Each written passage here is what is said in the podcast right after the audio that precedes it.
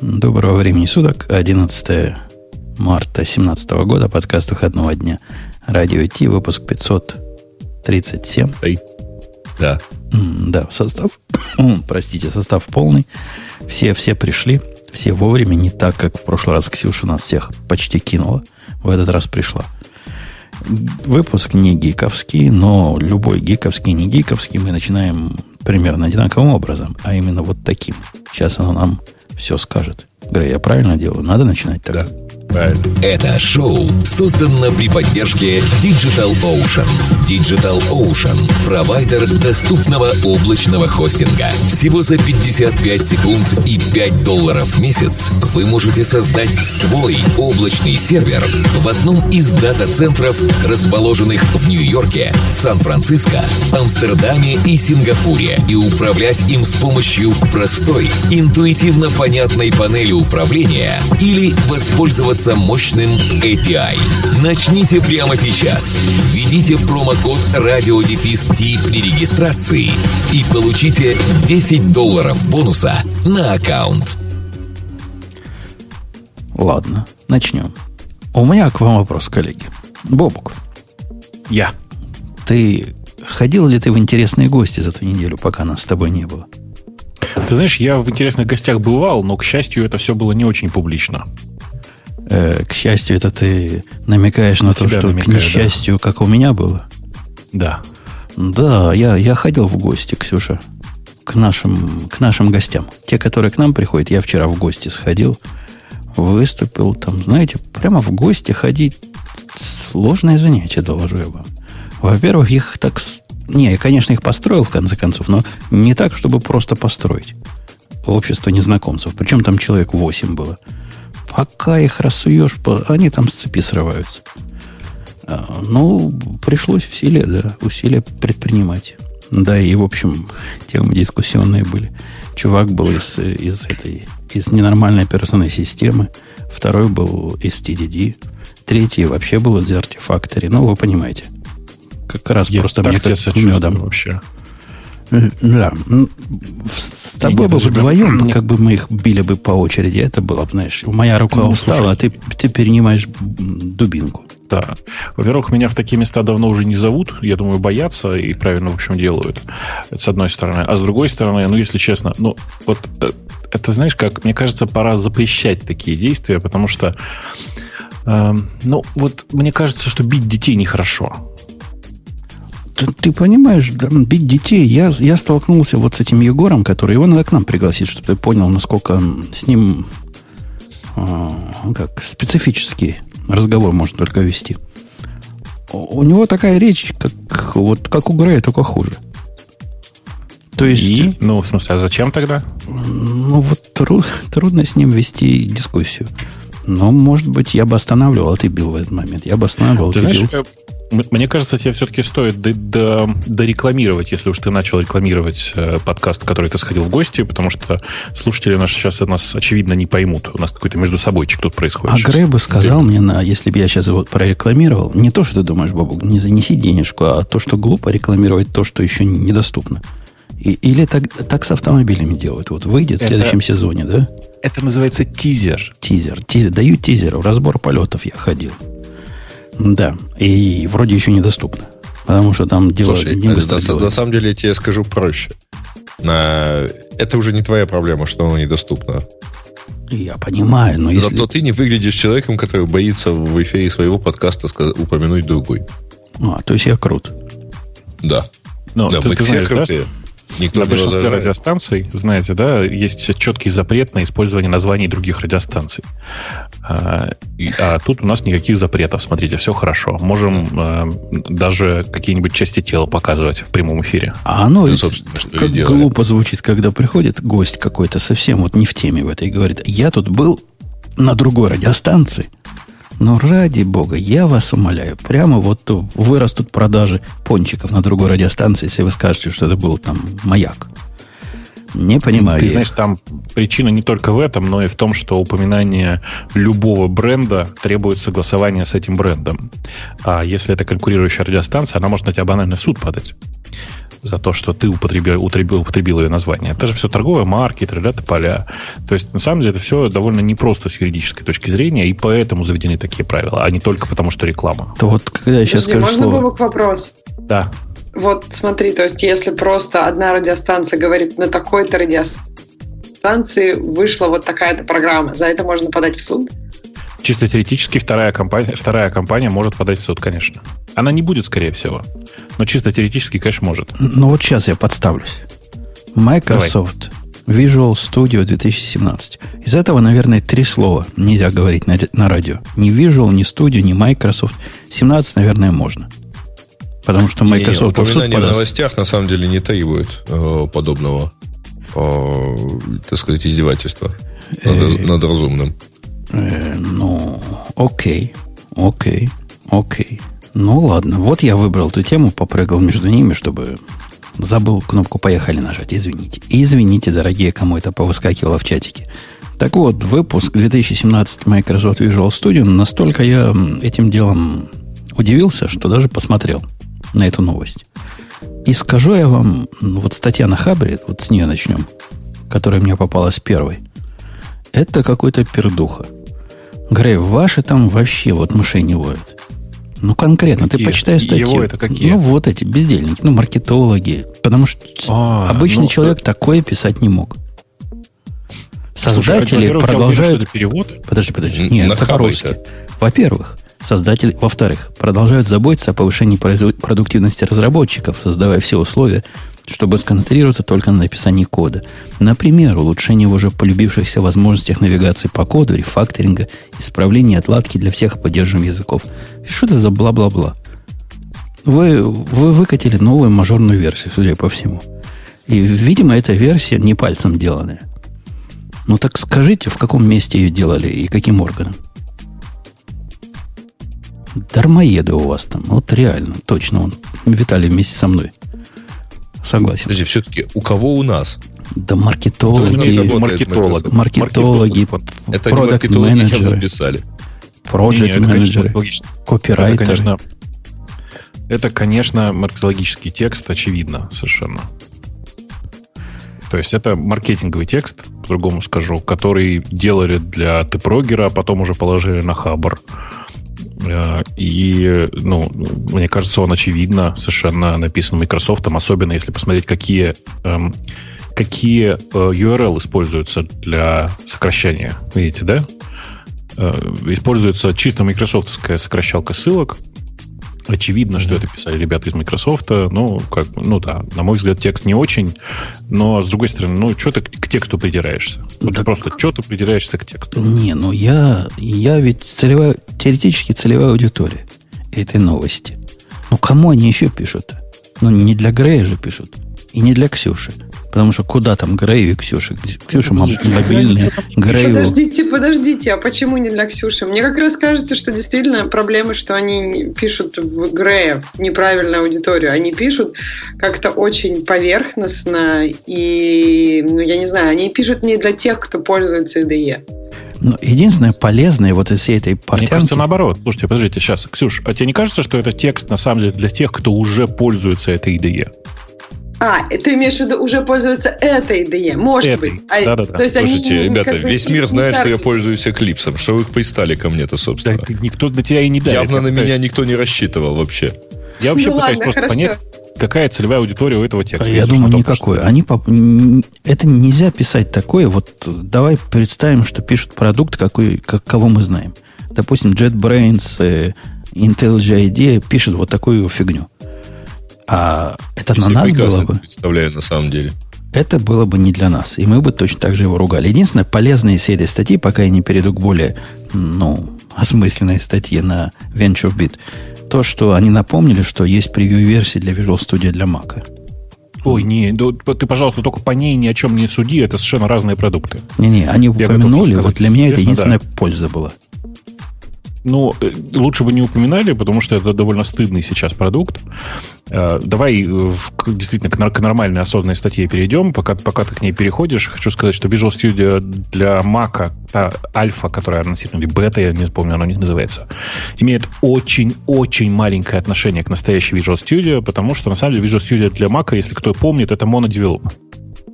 Это продукт, который они купили вместе с компанией Xamarin, э, и, собственно, ну, это замариновская IDE. Э, Она, там, они пытаются сейчас принести все эти интеллисенсы и прочие штуки, которые у них есть внутри, для, перевести их для, Monodevel, для Visual Studio для Mac. Но пока это очень-очень медленный процесс. Поэтому я бы не рекомендовал пользоваться конкретно этим продуктом всерьез для чего-то, кроме .NET. Ну, в смысле, кроме C-Sharp. А, а Кроме вид... самого Замарина, на самом деле, вот по-другому скажу. Да. Видимо, в мире, э, в котором не, не мы с тобой кодим, вот это самое главное ID. И, наверное, в абсолютных количествах, там в прошлой статье они гордо сказали 20 миллионов установок живых, наверное, делает всех как стоячих. Наверное, всех вместе взятых как стоячих. Ты знаешь, я думаю, нет. Ну, в смысле, как ни странно, я думаю, что нет. Я думаю, что это не IDE номер один в мире. А, и Visual Studio за последние несколько лет, за последние десяток, наверное, лет сильно сдало свои позиции, потому что появилось много других интересных IDE в этой области. Ну, вот второй При конкурент этом... был бы какой-нибудь Xcode, я думаю, по распространенности. Но я не думаю, что Xcode... их есть 20, 20 миллионов Давай, установок. Смотри, есть, не, я думаю, что меньше. Э, Xcode, ну, если считать penetration IDE на платформу, ну, то есть вот есть Visual Studio, и она для, для э, Microsoft, да, для, для всех продуктов Microsoft, то я думаю, что penetration сильно ниже, чем в Xcode на Mac. Ну, потому что каждый второй ставит Xcode на Mac исключительно ради э, Command Line Tools по старой привычке. Подожди, а чем пользуются на Windows Eclipse? Я не знаю, мне кажется, это, наверное, или идея. Ничем не пользуются. Ничем как? не пользуются. Если ты хочешь для Windows... Ну, если ты пишешь на C-Sharp, то у тебя абсолютно точно единственный выбор Visual Studio, правильно? А нет. Вот ну, а, а чем ты еще будешь пользоваться? Ну, в смысле, есть, есть, есть с десяток, наверное, IDE для C-Sharp, э, которые совершенно нормально работают. Тут есть важный момент, на мой взгляд. А, там в чате пишут Xcode Select минус install. Чуваки, это просто недавно появилось на самом деле. В смысле, я сказал, что ради command line, для установки ради command line тулзов многие ставят Xcode. Многие по привычке с помощью GUI ставят э, Xcode, из него уже ставят Э, command Line Tools.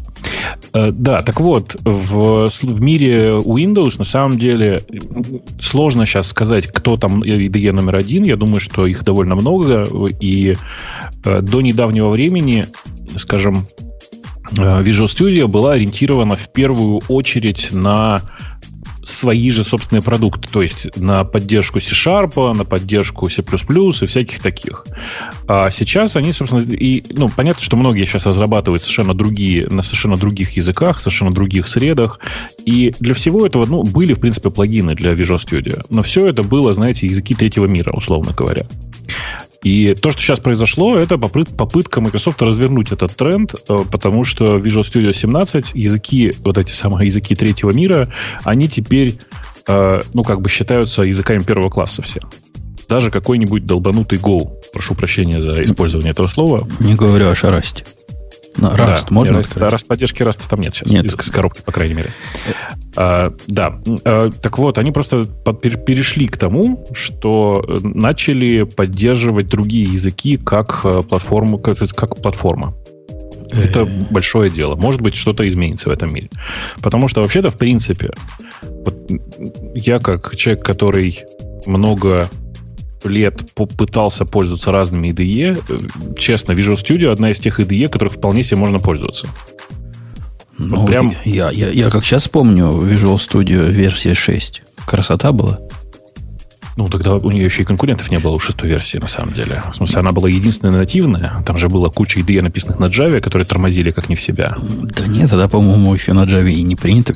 Шестая версия давно была, прям а, давно. А, шестая, это прям вообще давно. Это, давно, да, давно. Дела, дела давно минувших дней. Но мне кажется, ты должен вспоминать еще, насколько шустренько она работала. Вообще, э, одна из, один из главных плюсов для меня э, Visual Studio в том, насколько быстро он работает. Кстати, Ксюш, он быстро работает даже на фоне, на фоне Xcode, который, казалось бы, тоже нативный. Так а я помню очень хорошо Visual Studio. Мне кажется, что она для своих задач, наверное, да не наверное, она лучше, чем Xcode для своих задач. То есть у Xcode много чего нет, и да, он, наверное, тормозит чаще. То есть Visual Studio отличный продукт, просто мне кажется, кажется, что они заточены очень сильно под свою платформу. Как и все, в общем-то, как и Xcode. Ну, конечно, нет. Э, э, ну, понимаешь, ну что значит заточены под свою платформу? В смысле, что они заточены были под разработку приложений под Windows. Ты это имеешь в виду, да? Да, да. То есть... Да, ну вот они сейчас делают, я говорю, шаг в сторону от этого. Как бы он, правда, не совсем полный, но в смысле, что та поддержка языков, которая там сейчас есть, она такая довольно примитивная.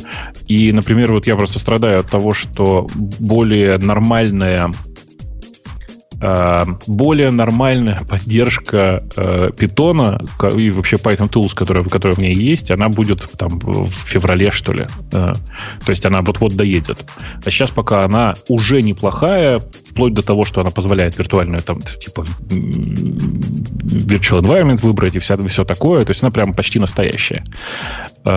И вполне себе, кстати, например, конкурирующая с IDE какой-нибудь, это PyCharm по поводу Windows. Но, ну, эм, но вот они первым да. своим пунктом, который у нас тут в списке, что нового, они бьют, вот пытаются бить э, ID от ID, от JetBrains и всякие пайчармы прям под дых. Потому что время запуска уменьшилось в три раза по сравнению с версией 2015. Ну, сейчас э, тут будет сложно, потому что мне это кажется, что это хорошая IDE, но вот это решение меня на самом деле скорее раздражает, потому что у всего есть трейдов, как ты понимаешь. И это на самом деле автоматически означает, что, например, если ты открываешь новый язык, смысле, открываешь файл с новым языком на свежезапущенной IDE, ну, например, вот ты запустил чисто IDE, она правда очень быстро запустилась. После этого ты открываешь э, питоновый файл и буквально слышишь, как чавкает э, жесткий диск. У меня, к сожалению, на виндовой машине жесткий диск. Э, как чавкает жесткий диск в, в поисках нужной DLL для того, чтобы все это подгрузить, а не так, как это раньше все было предзагружено заранее. Подожди, но это же, наверное, только первый раз, когда ты ее поставил, потому что потом они вполне могут запомнить твои языки, и как только они... Кажется, не, кажется, не на запуске, а кажется, вот потом, как только они ну, это, это уже вопрос, который вполне можно починить. То есть они запускаются так же быстро, и потом, пока ты работаешь с первым языком, они запускают все остальные, которые ты уже использовал, например. Ну, короче, вот я, я думаю, что так можно, конечно, сделать, безусловно, совершенно. Но э, прямо сейчас это вот такой, такой трейдов. Знаешь, это типа э, размен скорости старта на скорость некоторых операций в дальнейшем.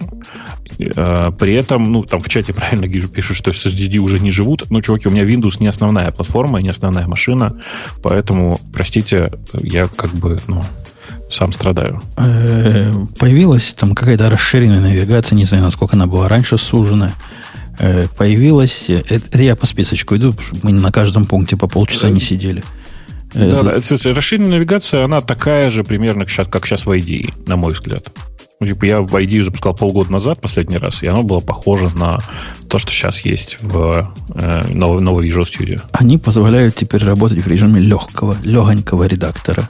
То бишь, драг дропнул им туда, ну или открыл файл, и никакого солюшена, то бишь проекта не надо строить. Можно просто начать редактировать файл. Ну, это ну, это модно, есть, да. как, как все. Э, IntelliSense... ID, ID разве так делает? Можно, да. Можно дернуть файл и откроешься. Ага, я просто никогда не пробовал. Фигня, правда, получится, если он как на другие ссылается, она как-то плохо соображает. И а. станет красненьким, много чего, но редактировать никто не помешает. Э, да, IntelliSense Narrow Down Members, я даже не знаю. В общем, стало умнее.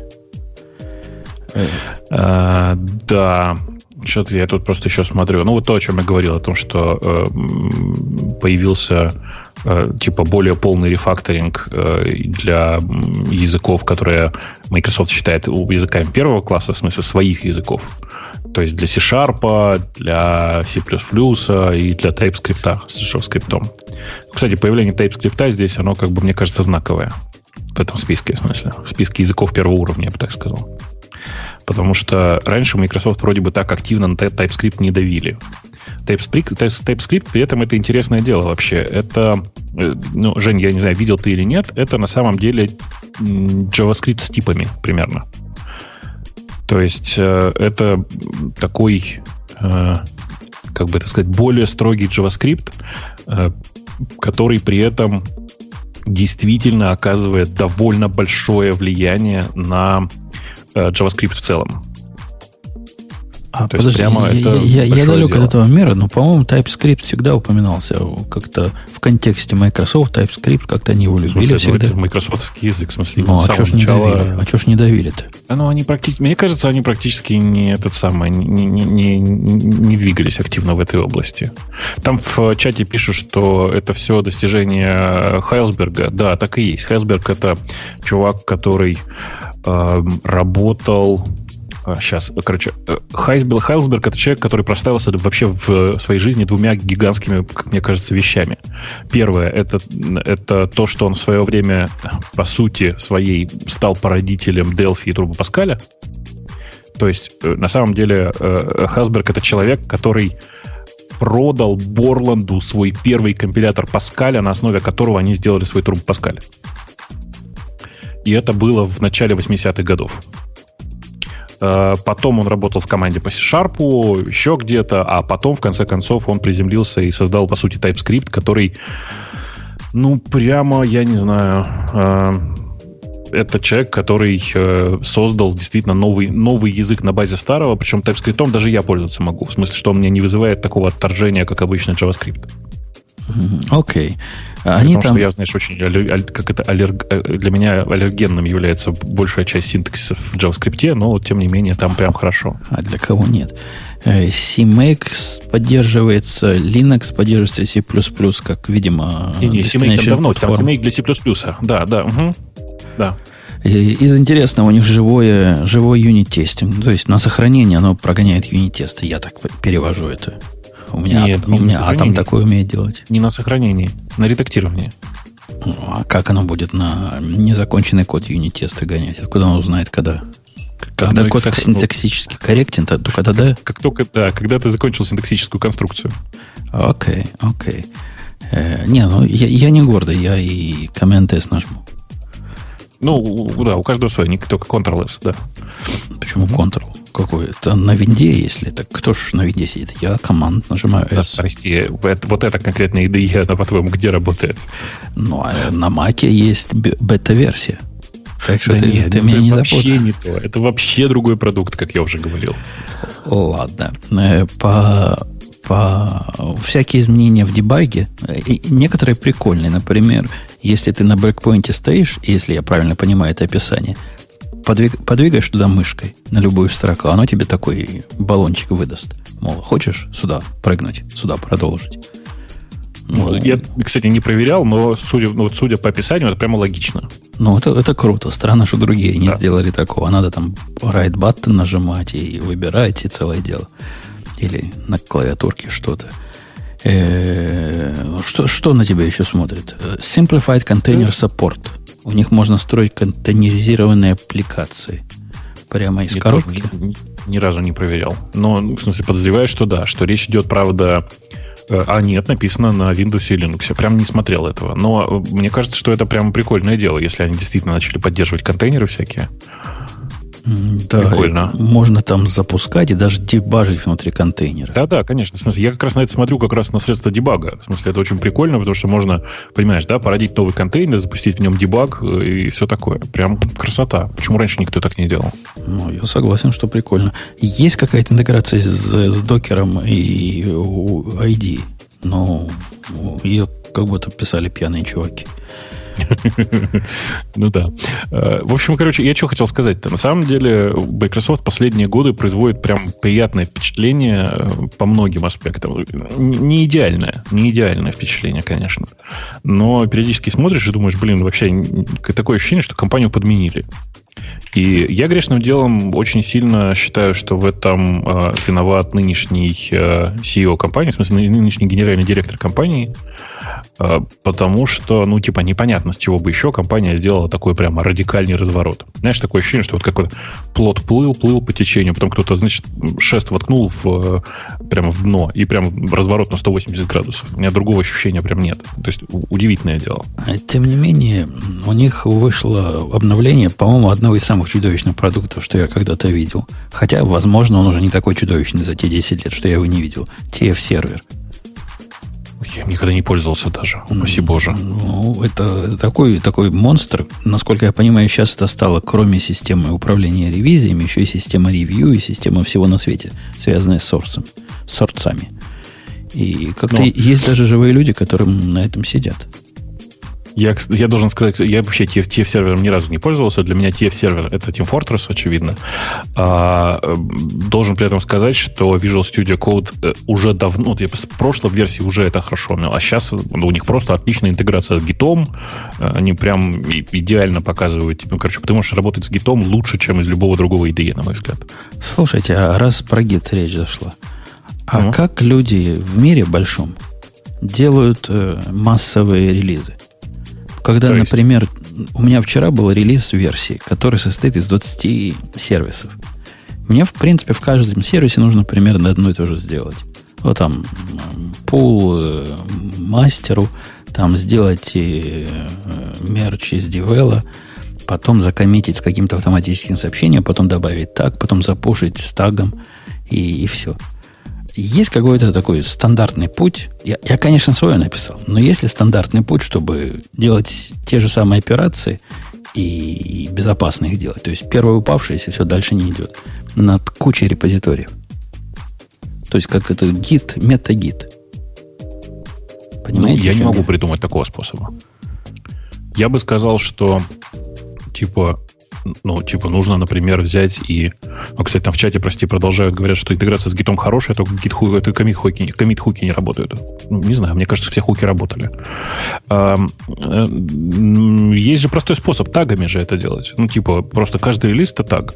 В чем э, проблема-то? Ну, может, это и простой способ, но это не, не ответ на тот вопрос, который я задавал. Это есть 20 разных репозиториев которые ну, да. с логической точки зрения, ну, GitLab знает, что не связаны между собой часть одного проекта. Но я, как человек, который релизю, хочу запустить. Вот я написал программку, называется релиз. Написал релиз, ну, потом имя группы, потом минус i, не помню, почему минус а, include, и списочек того, тех репозиториев. Оно само пойдет в GitLab, достанет там все эти урлы, поднимет локально контейнер, сделает там чекауты всем этим – Потом все эти операции над каждым произведет, каждому, значит, всю эту последовательность, и все. Вот я думаю, зря ли я велосипед строил?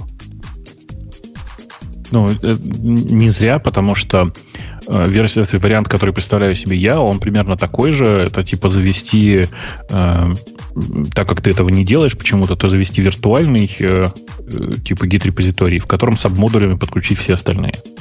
Э, и использовать их в качестве списка, во-первых, потому что у тебя будет ну, контролируемый гитом, контролируемый гитом список модулей, которые у тебя в зависимостях, условно говоря.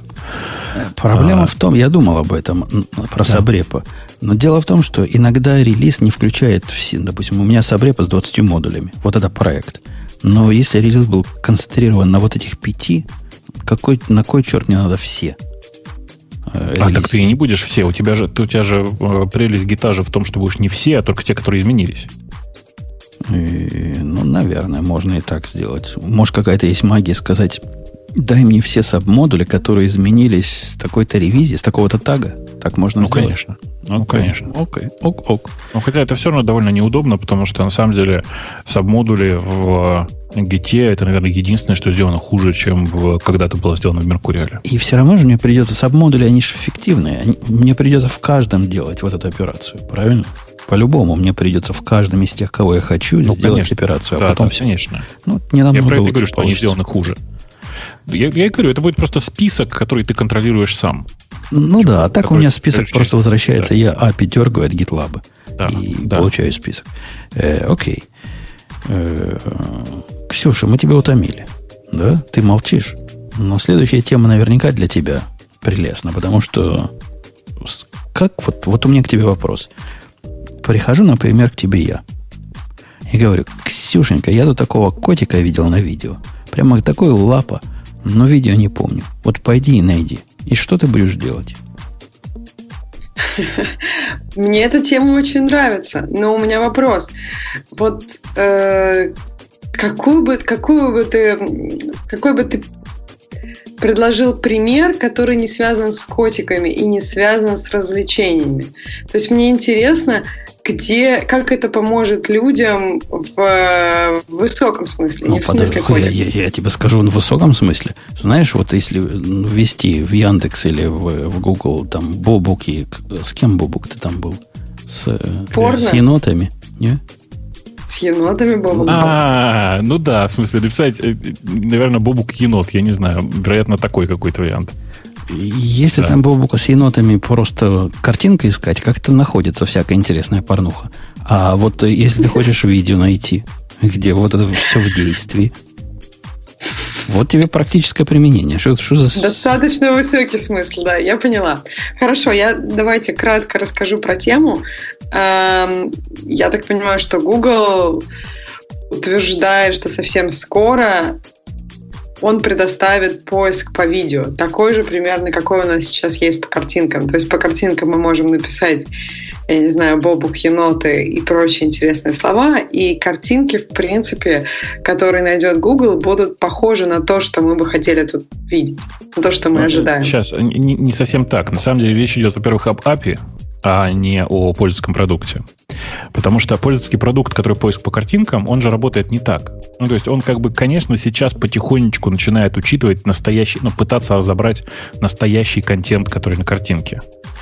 Но вообще-то, по-честному, если поиск по картинкам работает по тексту, который вокруг, карти... вокруг картинки, а не по, сам... по самим картинкам. Ты имеешь в виду по кейвордам? А что за текст, который, если, если ну, вокруг типа картинки как... нет текста? Просто если ты сейчас в поиске Гугла напишешь «бобук енот», то ты обнаружишь огромное количество э, картинок, на которых нет ни меня, ни енота, а при этом есть огромное количество картинок, которые на странице, с которыми есть эти слова. Подожди, а если это фото... Не, я очень хорошо понимаю, но мне кажется, что иногда картинки находятся, вот то, что я видела из фо... с фотошарингов, например, тоже, где там нет, в общем-то, никаких слов. Вот, например, О, Бобу, ты, ты, ну, как, в смысле, ты имеешь в виду, вообще никогда не могут эти нет, картинки нет, найти? они очень-очень редко бывает, что, ну, типа, качество этого распознавания, оно же довольно низкое, на самом деле, сейчас. Mm-hmm. И поэтому оно используется с очень низким приоритетом. Почти всегда... Ну, ну и то, необходимости это влезать нету. Ну, конечно. Ну, как правило, контекст использования картинки позволяет догадаться о ее содержании. Поэтому типа можно... Того, и, больше, и больше того, Ксюш, mm-hmm. э, да, ты права, что бывает, что ссылаются на картинку, которая прямо на фотохостинге, и никакой метаинформации вокруг нет, но есть страница, которая ссылается на эту страницу фотохостинга, на которой есть нужные mm-hmm. кейворды. Понимаешь, да? Откуда-нибудь из текста. Да-да-да, понимаю. То есть ты То имеешь в виду, что сейчас мы используем для картинок абсолютно текстовый поиск. Как ты думаешь, когда это изменится? И вообще, то есть э, есть нет, вообще это, в этом смысл? Это меняется потихоньку. Просто это очень медленно сейчас. И при этом нужно понимать, что э, там же связь-то и, как бы, и она и обратная. То есть сейчас для, э, алгори- для обучения тех алгоритмов, которые смотрят на картинки, используется текст со страниц. Ну, то есть, типа, сейчас просто есть такой, э, большая такая работа, у всех проводится, я знаю, э, научить, там, условно, нейронку, да, на самом деле это чуть, чуть сложнее обычно, чем просто нейронная сеть, научить нейронную сеть э, распознавать изображение на картинках, базируясь на той метаинформации, которая есть в странице, на которой эта картинка находится. Слушай, ну там, это... по идее, получается mm-hmm. такое машинное обучение. Если миллион картинок с этим текстом содержат Бобука, значит, там, миллион первая без текста тоже, наверное, содержит Бобука. У нее примерно похожие эти ты, ты прав на 100%, тут нужно только понимать, что когда я говорю нейронная сеть, я и имею в виду примерно алгоритм машинного обучения. То есть она как бы так работает, в этом вся история. Ну вот, и, собственно, Google тут на днях показал, в, на, у них же была конференция про, как она Google Cloud, по-моему, называлась, Google Cloud что, или Google mm-hmm. Next, я уж не Google помню. Google Cloud, да, она называлась. Ну вот, они показали э, API, который будет скоро доступен, API, который будет прям доступен для всех и, скорее всего, платный, потому что иначе это очень очень-очень э, расходно, который ты загружаешь туда видео или указываешь видео с э, интернета, а оно тебе показывает покадрово, что есть в каждом кадре. Ну, то есть, грубо говоря, там такая сложная таксономия, которая показывает, что показывает набор тегов, давай вот так скажу, к картинке, которая прямо сейчас на экране. Ну, то есть это опять же по картинкам, то есть оно не показывает тебе, например, на все видео. И еще ну, они конечно, сами да, утверждают, что, что это для больших компаний, для больших медиаорганизаций, и да, скорее всего, оно будет платное. Если они Конечно, говорят, но я, я уверен, что она будет платная. Я уверен, что она будет платная, потому что иначе это очень дорого. Даже для Гугла. Uh, ну вот, собственно говоря, э, подобные штуки, они есть довольно давно, и не только ну, там, за пределами Гугла, в смысле, эксперименты по этому поводу проводились очень-очень давно уже. И мне очень нравится компания, которая называется Clarify, clarif.ai, э, которая уже довольно давно представляет подобные API. API для картинок и можете поиграться, кстати, у них на сайте прямо есть э, э, место такое, вы туда загружаете картинку, она вам по содержимому картинки пытается предсказать, что там есть. У них есть такой же API для видео, и очевидно, что, что сейчас делает Google, это просто предоставляет средства для утилизации своих аппаратных ресурсов. У них, знаете, есть очень важная задача, она на самом деле у любой большой такой технологической компании есть наращивать количество новых процессоров, ну, типа GPU, например, или там TPU в их случае. А для того, чтобы это наращивать, нужно, чтобы увеличилось количество заказчиков. Потому что пока, пока ну, это проблема курицы и яйца, знаете, да, если количество GPU у тебя слишком маленькое, у тебя к тебе не придут заказчики. А пока у тебя нет э, заказчиков, непонятно, зачем наращивать GPU. Вот они, собственно, решают проблему курицы и яйца представлением нового продукта который, конечно же, я уверен, понравится действительно большим компаниям, особенно каким-нибудь медиа, медиа-издательствам, которые сейчас, э, я уверен, для, я прям вижу, для чего они это будут использовать. Вот сейчас Сережа, мне кажется, уже догадывается. Самое важное, что нужно сделать при загрузке этого видео к себе на страницу, вы загружаете видео к себе на страницу, представьте себе, что вы какой-нибудь Вашингтон Пост, и у вас есть кусочек э, с видео. Но при этом, если вы его загрузите, то ни из одной поисковой системы трафик к вам не увеличится. А тут же все очень просто. Ты берешь и прям в, в страницу вгружаешь все те кейворды, которые нашлись в этом видео. Просто как бы мечта. А вот следующий продукт, который рядом, рядом стоит, но от той же компании. Это ведь уже не для корпорации, а это наоборот для всяких... Эм, который?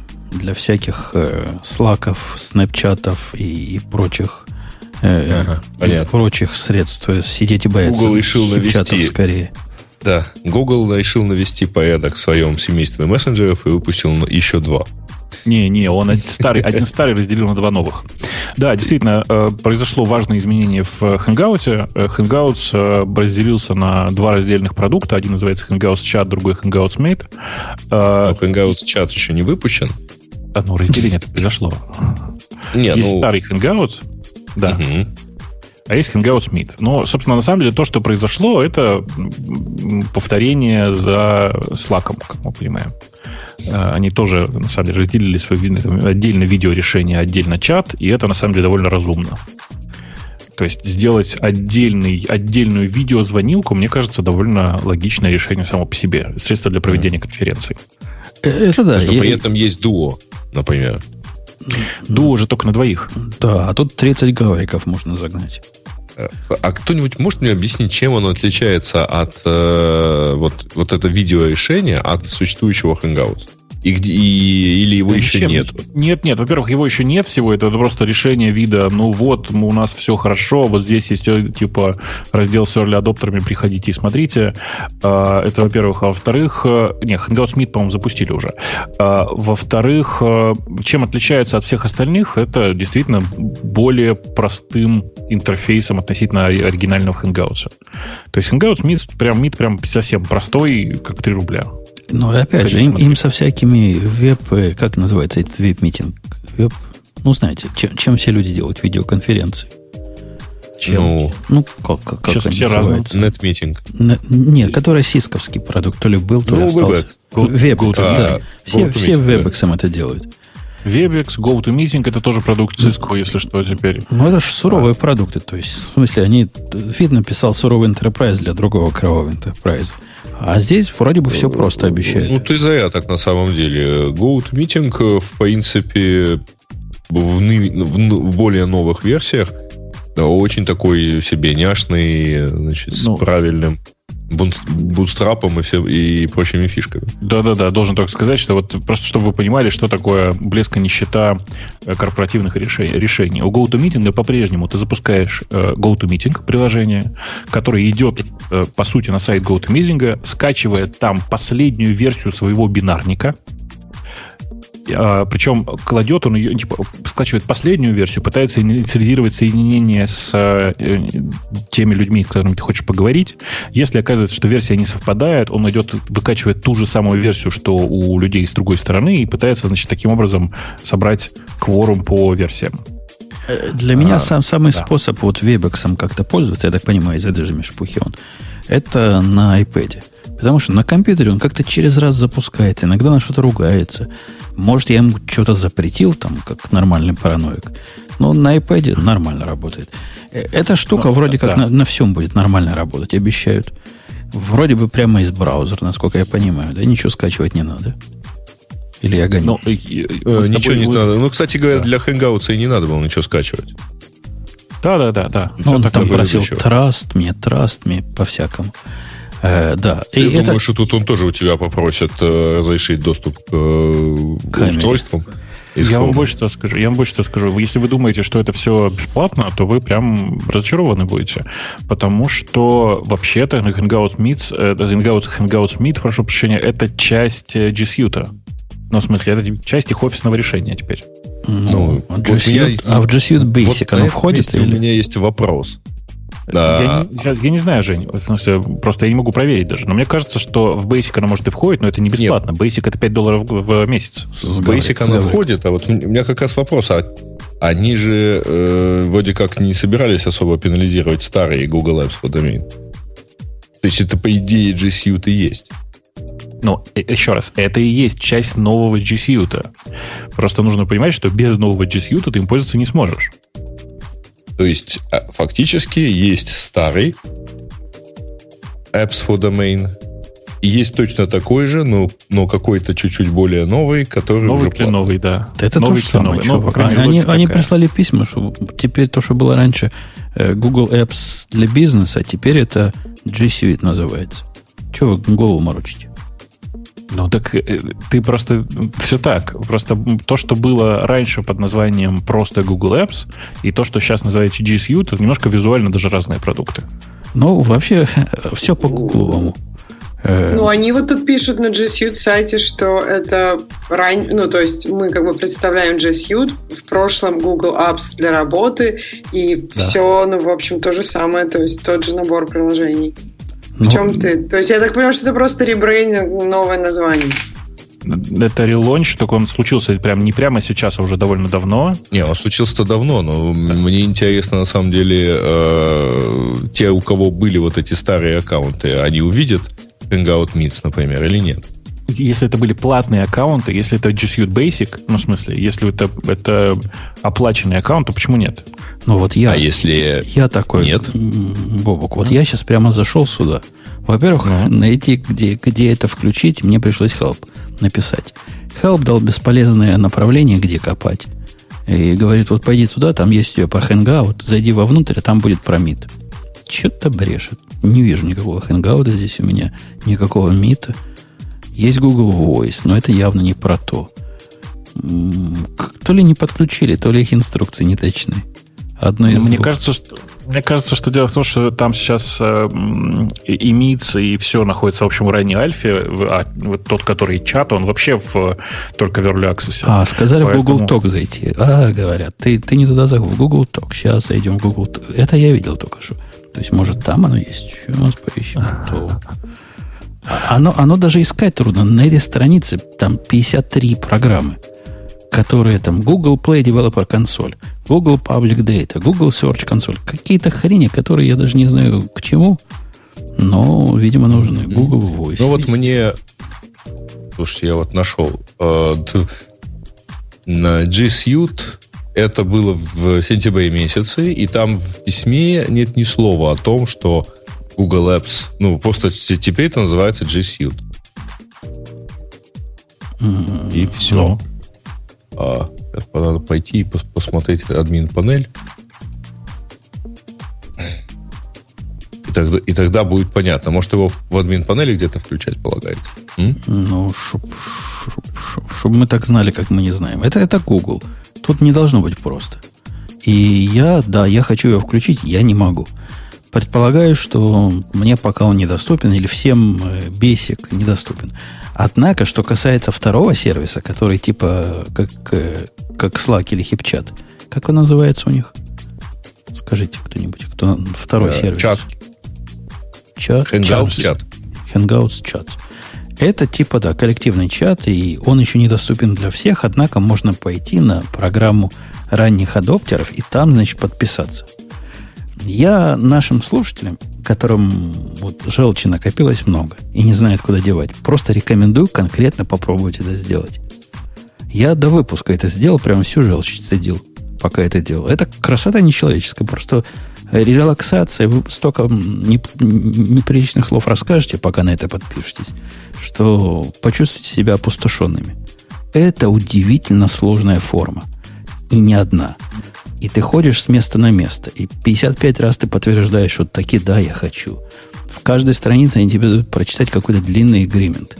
Причем на каждой странице он немножко разный. И хотят от тебя странного. Хотят от тебя все узнать. Пока все ты не расскажешь, не подписывают. И в конце концов ты подписываешься. Даже не очень понятно, на что ты подписался. В конце концов окажется, что ты подписался на их другой продукт, о котором я не слышал. Ты становишься членом в Google Communication чего-то там в центре в каком-то. А куда из этого идти, что-то вообще непонятно. Э- Это, это удивительно сложная хрень. Ну, просто поразительно. Хорошо, что не в клубе анонимных алкоголиков ты становишься членом для того, чтобы использовать Hangouts чат. Они А, сказали, мы с вами кстати, свяжемся. Мгм. Я, кажется, нашел проблему.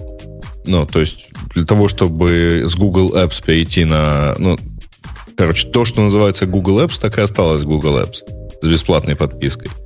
Переход на G Suite — это отдельная штука. Имеет 30 имеется 30-дневный бесплатный период. Дальше оно начнет считаться G Suite.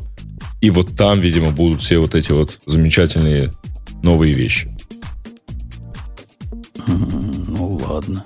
Ну, Ну, вот если ты по админ панели пойдешь, э, ну, для домена, пойдешь... так у меня в, уже э, платно и так. А, ну, значит, тогда нет смысла даже и переходить. В смысле, если ты даже на платном этого не видишь. А, действительно, я нашел, где зайти в Hangout. Оказывается, не там, где не сказали, а совсем в другом месте. Открывается совсем такая красивая страница, которая видеокол прям позволяет сделать. Говорит, привет, привет, Женька, говорит, «Хоти- х- хочешь видеокол сделать? Ну, Слушай, а новое. ссылочку. Э, hangouts.google.com Неожиданно, да? Да. Просит траст ему. Не, не- никогда. Ни за что. Э, да, так что есть теперь откуда э, по видео позвонить. И оказывается, он включен был у меня. Слушайте, а вот, простите, в Слушайте, а причем на Gmail оно есть и, и так. Может, оно другое есть. Оно ж... Я не знаю. Я не знаю. То ли мы новое видим. Это Google. Тут просто быть не должно, повторяю. Да, Слава на, первой же, кстати говоря, hangouts.google.com Значит, первая вкладка, которая у меня открывается, имеет э, большую кнопочку «Создать чат». И- То есть они, и у них и тут еще пока шизофрения наблюдается. Ну, еще будет шизофрения какое-то время. Это же, я же говорю, ранние альфа-продукты. Что ты хотел? Ну, я не знаю, у тебя так выглядит игра, я тебе сейчас покажу Google Hangouts мой. По-моему, мы о разном говорим. Слушайте, а как вы, вы вообще пользуетесь Hangouts? Скажите честно. Уже нет. Э, Я пользуюсь, э, у меня есть... э, Сейчас пытаюсь посчитать. Ну, два или три контакта, которым так удобнее. Ну, потому что вот Skype совсем страдает, а вот Google почему-то ока- оказывается удобно. Вот я в наш чатик дал эту картиночку. А Ага. чем Skype страдает? Ну, вот как-то он там плох, а Hangout почему-то хорош. Для Ну, видеоконференций? Да, да, да, Skype для видео. плох? Ну, Странно. все, что я тебе могу сказать, это то, что и человеку так удобнее, и... А мне-то, в принципе, все равно. Ну, вот такая картинка у меня открывается на Hangouts. Не Какая? знаю, как у вас. Я в наш чатик положил. Ну, в а, скайпик. вот. Э, ладно. Да, да, да, у меня такая же. Такая же. То есть все, все- выдали всем. Всем раздали. Э, ну, Ну, круто. по-моему, это старая версия. Ты можешь. Слушайте, Просто с а новой версией. Можно я стра- странную тему на пересечении этой и предыдущей новости? А вот как вообще люди собираются пользоваться Hangouts? Ну, в смысле, это же конкретное палево прямо. Ну, то есть вы же понимаете, да, что типа все это идет через гугловые сервера. У Гугла одна из самых лучших, ну, типа, одна из самых лучших, я не готов сейчас сказать, что самая лучшая система распознавания речи. То есть вы понимаете, что вы сегодня будете с э, кем-то разговаривать по, по Хэнгаусу, а завтра вам будут рекламу про это показывать. Ну, те, которые сегодня не боятся, например, разговаривать, э, вести всю свою коммуникацию через внешний любой сервис, будь он Slack или отдельно стоящий хип-чат, ну, те, наверное, ну, на таких не. вопросах и не задумываются. Не, не, я не об этом. Я о том, что э, у, почему сложно пользоваться этим сервисом от Гугла. Потому что у Гугла, по сути, есть, уже есть на руках система распознавания речи. Э, а у Slack просто ее нет. Ты понимаешь? Вовок, подожди, а ты думаешь, для Enterprise не будет такой опции, что Google не распознает то, что Enterprise делает. Ну, то есть, это же вроде как, это же твое Enterprise решение, там есть довольно дорогие варианты, и там есть, ну, не знаю, уважаемые компании. Google не раз и не два ловили на том, что когда ты используешь Gmail для рабочей переписки, даже если этот Gmail у тебя оплаченный, то все равно тебе будет в дальнейшем показываться реклама на базе тех сообщений, которые ты получаешь или отправляешь. А, не думаю, что здесь будет сделано исключение. Окей. Большой, большой к следующей теме просто, перехожу. Да. Сейчас я просто, я к чему все это рассказываю? Да, просто, на самом деле это же ужас, потому что огромное сейчас большая часть технологий распознавания, она, вот у меня есть любимое слово такое, коммодитизируется. Сейчас все коммодити, сейчас все доступно всем. И, ну, чтобы вы понимали, там, типа, вот сегодня IBM э, торжественно заявила, что у них э, есть свежая система распознавания речи в составе ватсоновских э, тулзов, которая дает вер, в смысле вероятность ошибки, не так, вероятность неправильно распознать слово всего 5%. Там 5,5 на самом деле. И, чтобы вы понимали, это сравнимо с живым человеком по, по качеству распознавания. Э, и у них там невероятно сложная конструкция, там типа шестислойный LSTM, используется WaveNet, все дела, вот прям огонь, в смысле IBM прям сделала state of art решение. Но для того, чтобы показывать решение, показывать э, рекламу, даже этого уже не нужно. Ты идешь на, типа, у Mozilla есть хорошо сделанный э, проект, который называется Project Deep Speech, скачиваешь готовое решение, э, находишь файлы для того, чтобы э, потренироваться, и, в принципе, все, у тебя и на открытых источниках можно сделать распознавание речи, которое дает, ну, там, типа, вверх 10%. Ну, в смысле, вероятность ошибки 10%. Каждый, типа, из 100 слов 10 будет распознано неправильно. Ну и фиг с ним. То есть я к тому, что все эти технологии сейчас настолько доступны, что страшно представить, что с этим могут сделать э, злоумышленники или вообще не злоумышленники, а, скажем, госкорпорации. Подожди, Я, кстати, ну то помню... есть это же распознавание слов, а не семантическое распознавание. А то есть насколько... Это? Нет, просто, ну, чтобы рекламу показывать да нет, но все равно, даже чтобы рекламу показывать, например, один человек говорит, я уже купил машину, и номер, ну как бы, и, и а, а реклама тебе Слушай. постоянно показает машину. Ну, да, просто да, реклама не, не, не оно же, оно же не по словам работает, Ксюш, оно не по словам работает. Распознавание слов — это в смысле текст, the speech to text. Она просто конвертирует речь, которую ты говоришь, в текст. Поверх этого работают все те же алгоритмы, которые сейчас работают для текстовой рекламы конечно же.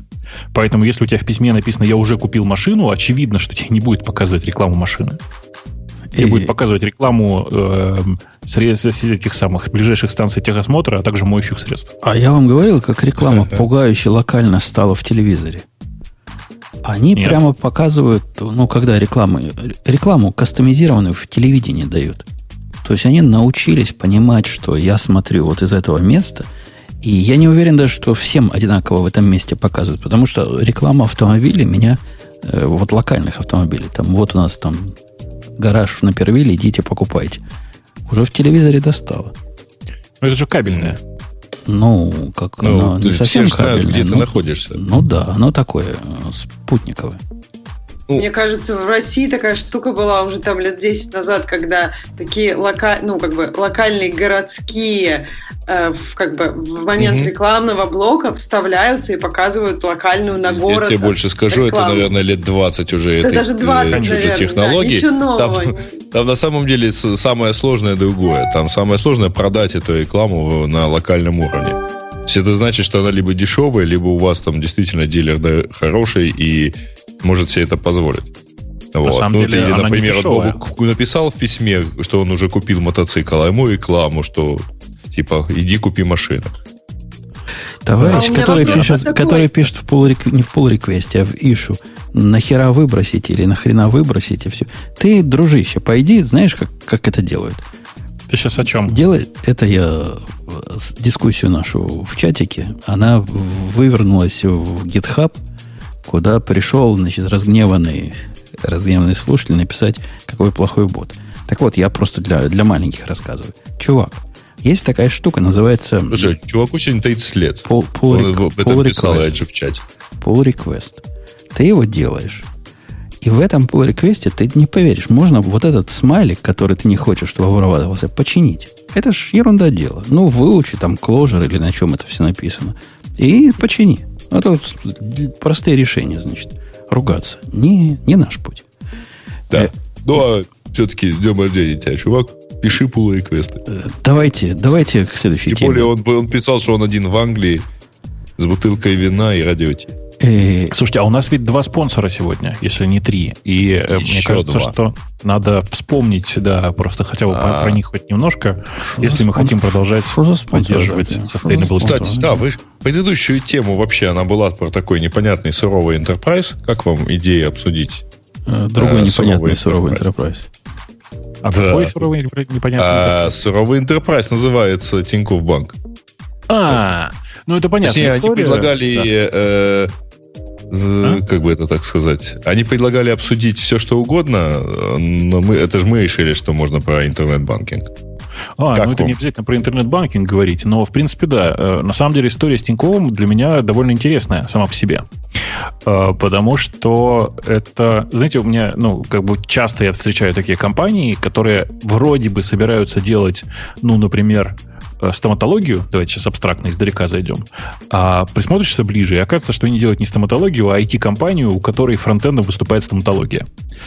А, а все остальное, на самом деле, типа, это, это настоящая IT-компания, которая там нацелена на upsell тебе других продуктов, и ты сходишь в эту стоматологию, а потом тебе всю жизнь будут продавать зубную пасту, потому что тебе там так понравилось. Это абстрактная сейчас такая, абстрактный пример. Вот история с Тиньковым, она на самом деле стоматологию тебе будут всегда нужны услуги зубного врача, да? Конечно, те же тут все зубы рассверлят нафиг. Да, да. А, а, ну вот, а, и история с Тиньковым, она для меня примерно такая. В смысле, просто многие считают, что это банк. Оно и называется Тиньков банк. Но вообще, по-честному, если там внутрь, если заглянуть, это такая типичная интернет-компания. В хорошем смысле этого слова. В смысле, что это компания, у которой банковская сторона, это скорее минус, чем плюс все, что там сделано с IT-стороны, оно, оно гораздо более логично. У меня с Тиньковым не сложилось э, по забавной причине. Я же принципиально долгие годы отказываюсь э, пользоваться городским телефоном, а там, знаете, в силу банковской стороны довольно долго говорилось, знаете, давайте-ка вы укажете свой городской номер телефона, чтобы мы могли вам на, это, на, на этот телефон позвонить. Так у меня городского телефона не было, карточки Тинькофф банка я так и не заводил. Но зато я посмотрел на то, как он выглядит изнутри у всех своих знакомых. И mm-hmm. это, ну, довольно интересная такая система с менее хипстерским, но при этом очень развесистым мобильным банком, менее хипстерским, чем многие другие мобильные решения, которые тут, наверное, все знают. А, и Господи, на что бы это, какой бы пример ты привести? Э, не знаю, же, ты когда-нибудь Симплом пользовался у вас? Нет. Ну, типа, Но я короче, пользуюсь я... другим банком, который чист, тоже считается чистый интернет-банк. На A называется. I, I, что-то на A такое. Э, четыре буквы и на A называется. Чувствуется, что ты им часто пользуешься и даже не да. помнишь. Ну, у меня там суда на машину в этом банке. Я вот от этого его знаю. Ну, просто, ну, ну типа, Тинькофф это как раз для меня история про, скорее, расходные карточки. Там в чате правильно пишут, что многие любят Тинькофф за кэшбэк, но на самом деле любить-то надо за то э, мобильное приложение и то э, тот интернет-банкинг, который там есть. Вообще, надо сказать, что люди, которые в России ворчат на чей-нибудь интернет-банкинг, они просто, они просто давно не, не ездили в какие-нибудь другие страны и не смотрели. никогда не пользовались европейским. О, да, я, я по этому поводу много чего могу рассказать, потому что я была как раз из тех, я много ворчала на Альфа-банк, и когда я начала пользоваться э, как бы американскими банкингами, любыми, причем я пробовала много разных, там Bank of America, э, First Tech, Chase, ну то есть в принципе много всяких разных, и я поняла, что Альфа-банк был прекрасен, и даже Сбербанк, о, ужас, не так-то плохо. Ну, Особенно да. учитывая то, что Сбербанк делает, например, какие-нибудь вещи. Ну, к примеру, он тебе может показать сумму, которую ты должен заплатить за квартиру. Что это, ну, как бы реально не так уж просто. Я не знаю. То есть я понимаю, что они, они это сделали. Но связать все эти базы, я, например, не очень представляю, как это, как это можно, как это в других странах. То есть в других странах Но, никто не волнуется, это твоя проблема. Слушай, да. сейчас я это два важных уточнения. Во-первых, правда, поверь, ну, типа, со Сбербанком сравниваться здесь плохо, потому что у Сбербанка много дополнительной информации. Но если сравнивать, mm-hmm. например, в чистую альфу и Тинькофф с точки зрения э, как бы это сказать, интерфейсов и мобильного приложения и интернет-банкинга Тинькофф выигрывает на 100%, поверь. Вот просто я проверял. У меня было и то, и другое. Так жить нельзя. Просто Не, ну, наши местные банки, Ксюша, конечно, заскорузлые. И, конечно, они медленные. Ну, по-моему, они уже дошли до состояния, когда юзабельные, прямо вообще юзабельные. Настолько они юзабельные, юзабельные, что можно не ходить ни в какие банковские офисы никогда. То есть вообще никогда. И делать все а, при помощи да. мобильной программы или при помощи странного, конечно, веб-сайта, который написан на, на, на технологиях конца 80-х, но он работает. Нет, смотри, мне кажется, вот тут есть большая разница, но мне кажется, что это не с банкингом связано. Мне кажется, в Штатах есть очень большой плюс того, что работает почта, и поэтому многие организации, полагаясь на нее, избегают необходимости. Ну, то есть тебе, в общем-то, не нужно много куда ходить. В России, да, это, это проблема, и до сих пор в банке тебе все равно нужно ходить за какими-нибудь справками, например, или еще за чем-нибудь. Но вот да. на, на то, насколько приятнее тебе пользоваться пользоваться банкингом в России. Я просто периодически сейчас все равно пользуюсь и тем, и другим. И каждый раз, когда я захожу на российский, просто, ну, я не знаю, глаза не вытекают, кровь из них не вытекает, и не хочется это развидеть, закрыть и помыть руки. Слушай, ну, во-первых, во-первых, в чате там чуваки, кто-то пишет Simple.com, чуваки, у них вообще офиса нет. Я вас расстрою, офис у Simple.com, конечно, есть. Вы имеете в виду, что у них нет отделений у Simple.com. Так у Тинькова тоже нет. Так угу. все уже закрывают отделение. Ну, это, это уже даже не, не преимущество, это просто факт жизни суровый. Да не ходит никто в отделение, потому что интернетизация дошла ну, до самой глубинки. Ну ладно, не, ходят. Подождите, во-первых, ну, ходят. Да. Вот. Когда вы последний раз там были? Я был последний раз, когда я покупал дом, и мне надо было выписать банковский чек. То есть мне как бы наличные надо было взять в виде специального чека. Это угу. по почте прямо стрёмно делать, согласитесь чек ну, на, да. считайте, десятки Вообще... тысяч долларов в конвертике вам принесут. Поэтому пришлось сходить. Там был один я на весь этот, э, на весь этот э, бренч. Там было пять работников, которые, судя по их усталым лицам, меня первого увидели за этот день. То есть у, у них усталое безделие лица были. И с тех пор это отделение уже закрылось. Короче, э, я что хочу сказать-то, что на самом деле история Тинькова, она довольно интересная, и действительно, я, я не, не могу сказать, что я прям активный фанат этого банка, потому что у меня основной банк другой, очевидно, но, во-первых, они нам действительно для наших слушателей дают э, специальный лендинг, на котором можно открыть э, карточку с как это сказать, с приветственным бонусом, в смысле, с, там 3000 миль, что ли. Ага. Которые, ну, у них которые... специальная карточка, это да. называется All Airlines. Обычно там, там 1000 миль, а для наших пользователей там целых 3000 миль.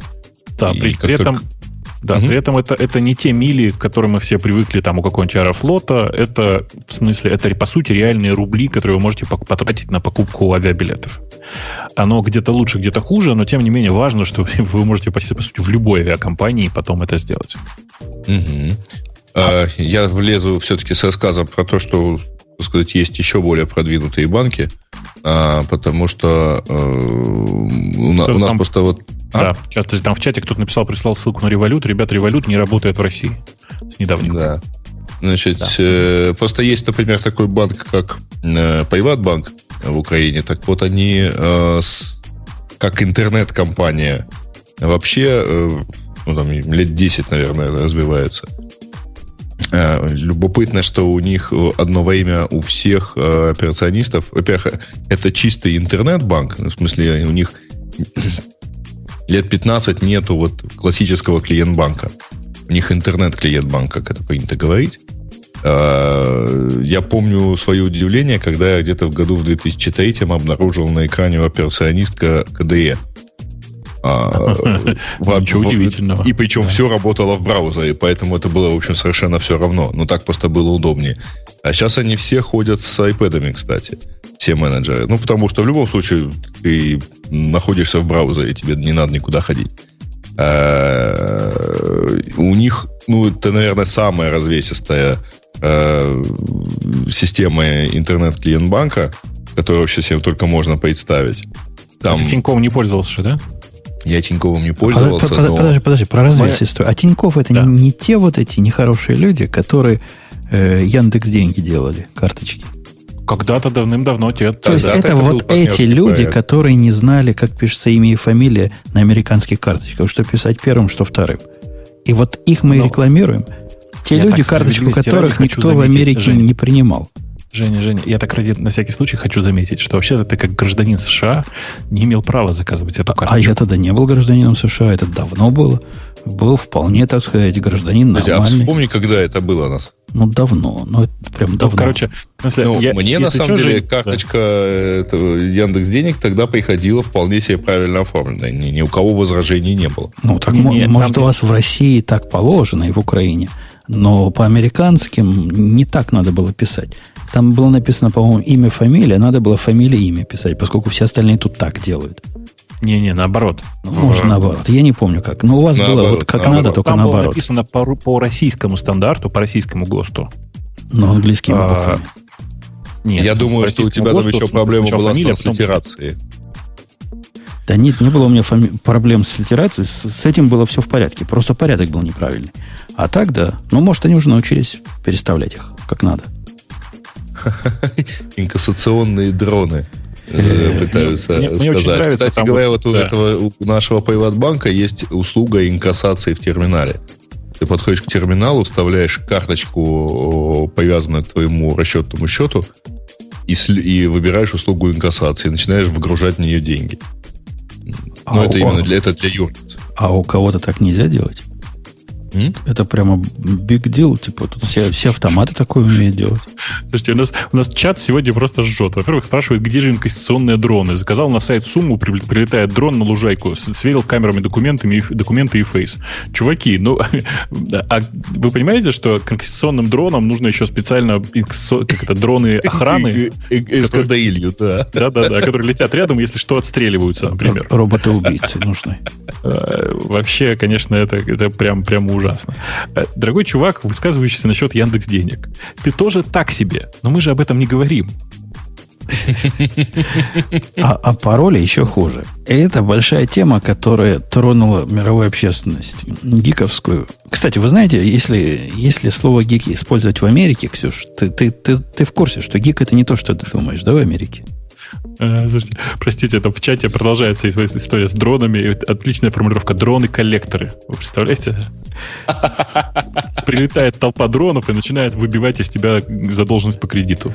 Так вот, Класс. продолжу свою мысль. Ксюша, ты знаешь, кто здесь гики, да? Мне кажется, что похожие какие-то. Вообще, похожие... вообще не про то. Ты попробуй подпишись на Reddit на, на гик. Или где-нибудь в тусовке попробуй гиков найти. Гики здесь это такие задроты, которые читают комиксы и смотрят э, а, Supernatural. Ну, ну, они обычно... Ты не путаешь ну, гиков и нердов? Не-не, сейчас, да, сейчас я... вот этих называют гиками. Вот это гики теперь. Мне кажется, что это перекос какой-то локальный. Нет. Да, ну это частично. Американский. Нет, ну, американский. Подожди, ну в Америке вот люди, которые технологические, они, да, вот как в Big Bang Theory, они же читают комиксы, да, но при этом они как бы могут быть учеными, айтишниками, еще кем-то. Да, тут, в принципе, все люди такого возраста тут читали комиксы в детстве и, в принципе, до сих пор к ним чувствуют какое-то, не знаю, какую-то нежную любовь. Ну, а что, подожди, подожди, что, что, вы вообще, вы, вы, простите, комиксы ты читали в своей жизни? Это же совершенно взрослый контент. Он просто формат такой очень странный. Я просто всех... Подожди, кто... давай, да. давай все-таки будем точны. Есть комиксы и со взрослым контентом. Конечно, конечно. Манго смысле, я к тому, что я, нет, я не про тот взрослый контент. Я к тому, что э, сюжетная составляющая, истории сами по себе, все вот это вот э, в современных комиксах, это же э, как бы это слово комиксы вызывает у нас такое странное ассоциация. Вообще графическая новелла, классическое название, да. А, и в этих комиксах так на всякий случай напомню, это, знаете, это не Сейчас. Это даже не картинки нарисованы, это такая статическая мультипликация. То есть это не то, что да. мы в детстве читали в журнале «Мурзилка». Это Некоторые из них похожи на, на журнал «Мурзилка», безусловно. А, но вообще-то в среднем Просто нет. Просто журнал «Мурзилка» был для взрослых. Оказывается. Журнал, журнал «Мурзилка» для детей, конечно. Я к тому, что современные комиксы, они в среднем не для детей. Э, поэтому говорить про то, что это и они в детстве читали, и поэтому сейчас читают, не, это не так. Многие, э, как бы, э, они, естественно, начинают в детстве, там, в каком-то подростковом возрасте. Я имела в виду, да, не детство, когда ты там подросток, так я не нет, знаю, Ксюша, не, речь-то до... не идет о том, что они сейчас читают их. Пускай они сейчас читают. Я читают, про тех читают. задротов, которые да. ходят на комиконы.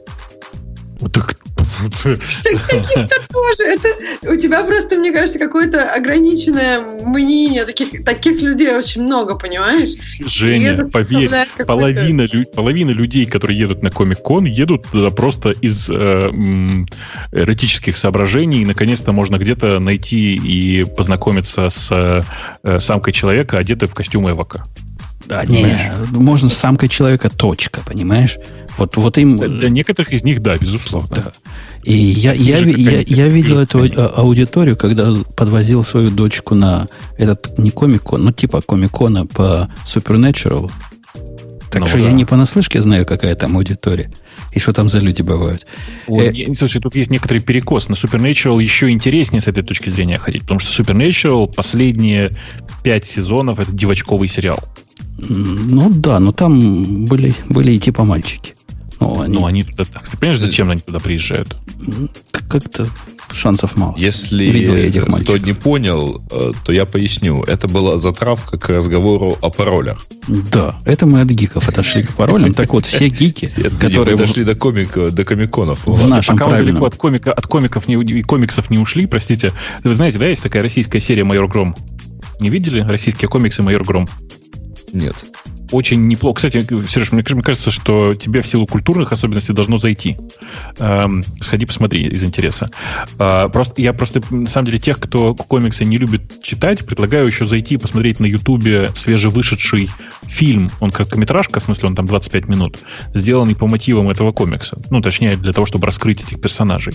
Сходите, посмотрите, это прямо огонь. Ну, в смысле, я не шучу сейчас. В смысле, просто на Ютубе набираете майор Гром и находите то, что нужно. А, про, просто огонь. Снимаю ну, со стати. Джефф, Джефф да. А, Эдфуд, Атфуд, как его зовут правильно? Атфуд, Атвуд, наверное. Атвуд? Написал в Твиттере, что если мы не решим проблему паролев во время его жизни, то я вернусь из могилы и, значит, забью вам гость в голову в своем зомби-виде разразился, разразился он статьей. Такой длинной и, в общем, бессмысленной, на мой взгляд, статьей, при том, что чувак, чувак видимо, соображает. Ну, потому что не пальцем делан, это тот, который с такой Overflow чувак, правильно? А, ну да. Ну, в смысле, да, но. Почему ты считаешь, что он соображает от того, что он Stack Overflow? Ну, как-то соображает. И вообще, я его блог раньше читал, он там писал не глупые вещи. Да и здесь не так, чтобы все плохо у него наезд на э, сегодняшние реалии, как э, людей нагинают в пользу машин.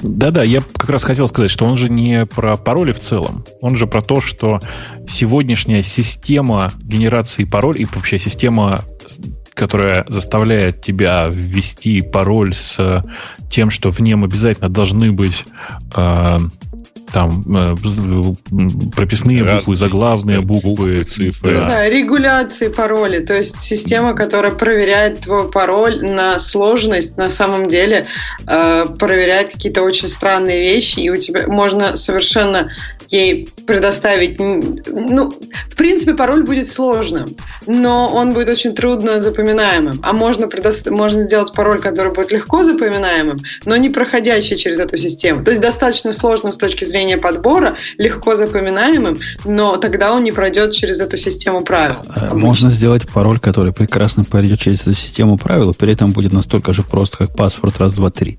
Просто там P напишешь с большой буквы, вместо 3 написать доллар.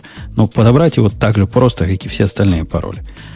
Подожди, но ты сам его не запомнишь, то есть вот это проблема. То есть ну, проблема. Подожди, если том, я знаю, ты... что во всех паспорт раз, два, три, которые я пишу, я вместо маленькой пи пишу большую, вместо э, э, раз пишу, допустим, какой-нибудь i, вместо три пишу амперсант. Вот у меня вот такая вот штука. Вот так я прохожу их все фильтры. У меня, кстати, претензия вот сходу родилась. А почему замечательно наш любимый OnePassword не понимает, какие требования у паролей, э, у паролей на те сайты, куда он их генерирует? Ведь их же не так ага. много разных требований. Ты знаешь, ты ну, опоздал примерно на полтора года. Нет, ты опоздал примерно на полтора года. Я полтора года назад им писал такой фич-реквест. Они обещали, что да-да, обязательно. Но, как и все компании, у них, очевидно, есть свой список приоритетов. Ну, это была бы совершенно да, очевидная думаю, штука, чтобы не, не ломать себе руки и не ухудшать пароли э, автоматически сгенерированные, чтобы они влезли вот в идиотские э, от не больше 12. Или когда-то на Microsoft меня удивило. В одном из сервисов Microsoft больше восьми давал вести. Какая замечательная была секретность. А, да, ну требует, требует странного. Обязательно должно быть что-то принято. Два, да, я помню, два символа. Из, в каком-то из сервисов было замечательное расхождение. А, оно, короче, принимало в форме для ввода нового пароля 20, 24 символа, а в поле ввода пароля при логине только 20. И, и по-моему, и сравнивал по первым 20.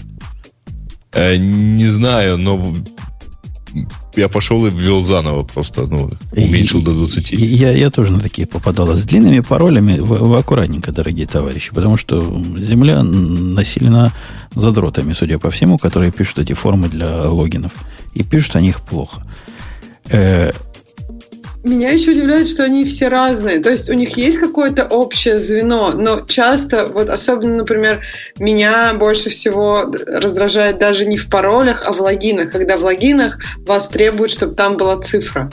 Вот я не понимаю, что эти люди хотят. Зачем в логинах должна быть цифра? Но неужели, то есть как бы они предполагают, что не хватит букв, всех комбинаций букв, и они хотят туда расширить это поле? Ну, это просто, мне кажется, очень странно Вот плагины и пароли, все же с этим Но, связано. Кстати, все больше используется в качестве э, логинов э, просто e-mail. И он у тебя просто по умолчанию выставляется, и не уверен, правда, что это хорошо, но ну, мне кажется, в банкингах это не, не настолько популярно. Они, а, в банкингах требуют... еще проще. Вот уже упоминавшийся мной Приватбанк использует в качестве логина э, номер телефона. Поскольку он в любом случае его использует в качестве э, второй авто... ну, двухфакторной авторизации. Телеграф стайл защиты. Тоже можно про него плохо плохого, много плохого сказать, я думаю. Автор дальше ругается, почему вот эти все идиоты, которые писали формочки, Unicode э, не понимают. А почему бы Unicode понимать? Кто из нормальных людей будет уникодные пароли делать? Чего ну, кстати, я бы, я, я, я бы, кстати, я наоборот считаю, что юникодные пароли это прям спасение для многих. Потому что подбор юникодного пароля сильно осложнен, как ты понимаешь. А при этом использование юникодного, ну, типа создание пароля с разрешенным уникодом, ну, для многих это прям благо. Вы имеете в виду всякие эмодзи и прочее? Да нет, скорее использование, например, просто русских букв. Русских вместе с китайскими. Или Слушайте, китайских. а прикиньте, если туда эмоджи еще воткнуть. Ну, вот у него в примере эмоджи это часть Unicode. Ага. Э, ну, то есть, это, знаете, что станет быстро напоминать? А пароль mm-hmm. будет легко запоминать, потому что это будет как таблица для проверки зрения. Есть же, которая для знающих алфавит, а есть для детей. Ну и, в смысле, ты говоришь, ну, что будет пароль, на состоящий из них а это, это самолетик, а это там э, розочка и так далее. Ну, ты понимаешь, что с точки зрения создания пароля это пофигу, потому что запомнить розочка, самолетик, чайник, какашка нифига не сложнее, чем запомнить четыре абстрактных э, символа из обычного алфавита. А... Из, из, из э, неуникодного алфавита. И тут будет наиболее гиковский пароль. Это, например, э, там, какая-нибудь клинопись из шумерских свитков. Его набирать очень сложно понимаешь? А еще, а еще один фактор авторизации – это цвет кожи.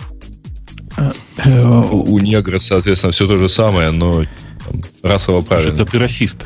После, после рассказа о том, как плохо с паролями, он дает, собственно, выводы. А выводы у него такие. Он говорит, вот эта система с, с правилами, он на правила, не на пароль ругается. Он не, не про то, чтобы пароль отменить, а про ограничения и всякие проверки. Они не работают. Это его первый пункт. Трудно сказать, насколько они не работают. Ну, вопрос, вопрос по-моему, дискуссионный. Может, для кого-то и работает. Но вот второй пункт тут спорить прям не, не с чем. Что самое главное пострадавшее от этого, это идеальная, идеальная их э, целевая аудитория. То есть те, у которых и у пароли самые хорошие, которые one password их генерят, вот они больше всего наказаны. Потому что у нас, видишь ли, нет там символа в том месте, где они считают, что должен быть. А то, что у нас пароли так, там 32 символа длиной, а их не волнует. Вот единичка должна быть или амперсант какой-то должен быть. А иначе, а иначе, значит, не пройдешь. Правы. Я тебе сейчас я, я, я важный другой вопрос задам. А зачем вообще заставлять пользователя со, э, придумать пароль? А, ну как для, так сказать, проверки, что он это он. Ну так генери пароль. Ну, я тебе скажу страшное. Во всех сервисах, что я сейчас делаю, я вообще не даю пользователю никакого варианта пароль выбрать, пароль поменять, он ну, его получает. И я так делаю. И это правильно, Конечно. потому что я лучше знаю. Все так. Я с тобой на 100% согласен. Больше того, это на самом деле упрощает регистрацию. Ты говоришь, а введи вот сюда вот e-mail. А теперь иди сходи в e-mail и нажми там на ссылку. Ты же так делаешь? Я даже не так делаю, даже круче делаю. У меня пароль доносится другим вообще каналом. То есть э, не имейлом. Ну, без разницы. Я когда говорю нажми на ссылку, я имею в виду, что она на тебя в какой-то канал доходит. Да, в какой-то канал дойдет ему пароль.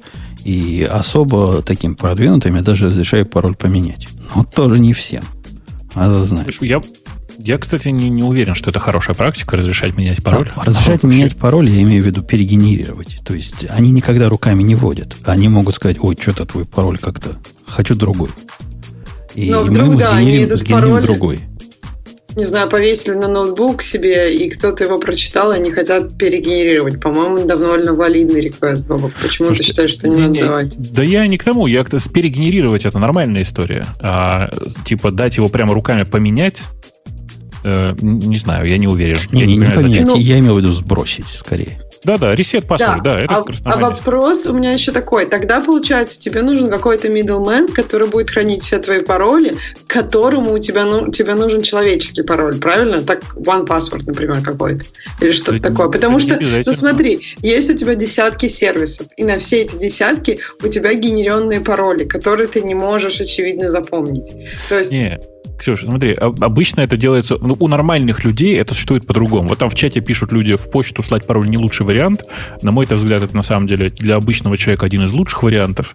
Э, логика вот какая. У тебя есть очень сложный пароль на твою почту. И почта для тебя является источником для входа во все остальные сервисы. При этом вот, вот что важно. Важно, что кука, которая тебя помечает в том браузере, которым ты пользуешься, она не должна протухать. Ну, или там должна протухать очень-очень редко. То есть тебе не нужно вводить этот пароль руками вообще. Не, ну тут тоже ты... тонко. Ты, ты понимаешь, есть такие ситуации, где по закону требуется, что 24 часа да, да, неактивности конечно. обязательно конечно. выбросить. Не-не, я понимаю, что есть всякие, всякие истории. Ну, типа, типичная история, например, какой-нибудь Твиттера для, на вебе. Ну, да? конечно. Если сайтик с котиками, то, то зачем его конечно. разлогинивать? Конечно. Тебя не э, разлогинивать Это никогда. особенно достает в Evernote, который считает себя типа, большим, большим молодцом. И разлогинивает тебя подберут, время от времени. пароль к почте, и будто он паспорт хакну, хакнули твой. Чувак, если у тебя подобрали пароль к почте, у тебя масса других проблем. Поверь. Сейчас, на самом деле, сильно бесит вот по поводу потухающих кук. Сильно бесит это даже не в, там, в тех сервисах, ну, там, вопрос даже не, там, не в кошечках и так далее. Это сильно бесит в сервисах, которые пытаются встроиться, условно говоря, там, стать частью пользовательского интерфейса. Потому что когда ты, э, ну там, ну, не знаю, вот в покете, например, это а, может раздражать, да, если ты нажимаешь на кнопку «Сохранить э, статью», а он тебе говорит, ты залогинься сначала, потому что я тут про тебя забыл вообще, что ты есть. Вот э, подобные вещи, которые пытаются еще встроиться там расширениями в браузеры или еще как-то, вот они просто по умолчанию должны иметь э, всегда непротухающую куку. Ну, тут же, понимаешь, тут не так все просто, дорогой. А может, они специально ее протухли, потому что кто-то другой зашел с нее, и у них автоматическая инвалидация произошла, и не требуют Ну, то есть, если у меня три браузера, и я периодически пользуюсь то одним, то другим, то мне надо каждый раз в новом разлогинивать, это, по-моему, ну, в миру вообще, безумие. Не, ну, не, не, не во всем мире это безумно. Иногда это имеет смысл. Э, ладно. Э, дальше они сейчас говорят... Там просто... Сейчас, подожди. Там в, в чате у нас, очевидно, существует некоторая э, проблема. Люди не различают авторизацию и аутентификацию. Понимаете, да? То есть, как бы это два разных... Типа авторизация и идентификация — это два разных процесса. В одном случае нужен паспорт, а в другом случае нужен способ подтвердить то, какое-то действие. И для этого обычно используют второй фактор. Ну, типа, Сейчас какой бы пример-то вам привести? У меня GitHub очень давно не спрашивает пароль, но раз в какое-то время спрашивает у меня, а давай-ка пройдем еще раз аутентификацию, ну, этот самый, через Google Auth, через э, uh-huh. второй фактор. Ну, это, это же, это платежные пароли во все, в большинстве платежных сервисов, когда да, есть, конечно, ну, в конечно. тех же Яндекс Деньгах есть второй пароль. А это же введите дополнительно свой пароль, например, в Фейсбуке, если вы что-то меняете в настройках. Э, и вообще говоря, введите свой пароль, э, если вы решили, там, если вы набираете судо чего-нибудь, это то же самое. Ну, да, с поправкой на то, что у меня как раз теперь судо прикручен к Ауфи, и у меня все хорошо. Э, в чате отлично, кстати, пишут хороший пример пароля. Я его сейчас немножко перефразирую. Пример пароля. Вправо-вправо, влево-влево, вверх-вниз, high punch. kick. По-моему, хорошо. Э, дальше пишет автор, чем его раздражает эти правила, что обычный средний юзер от них тоже сходит с ума.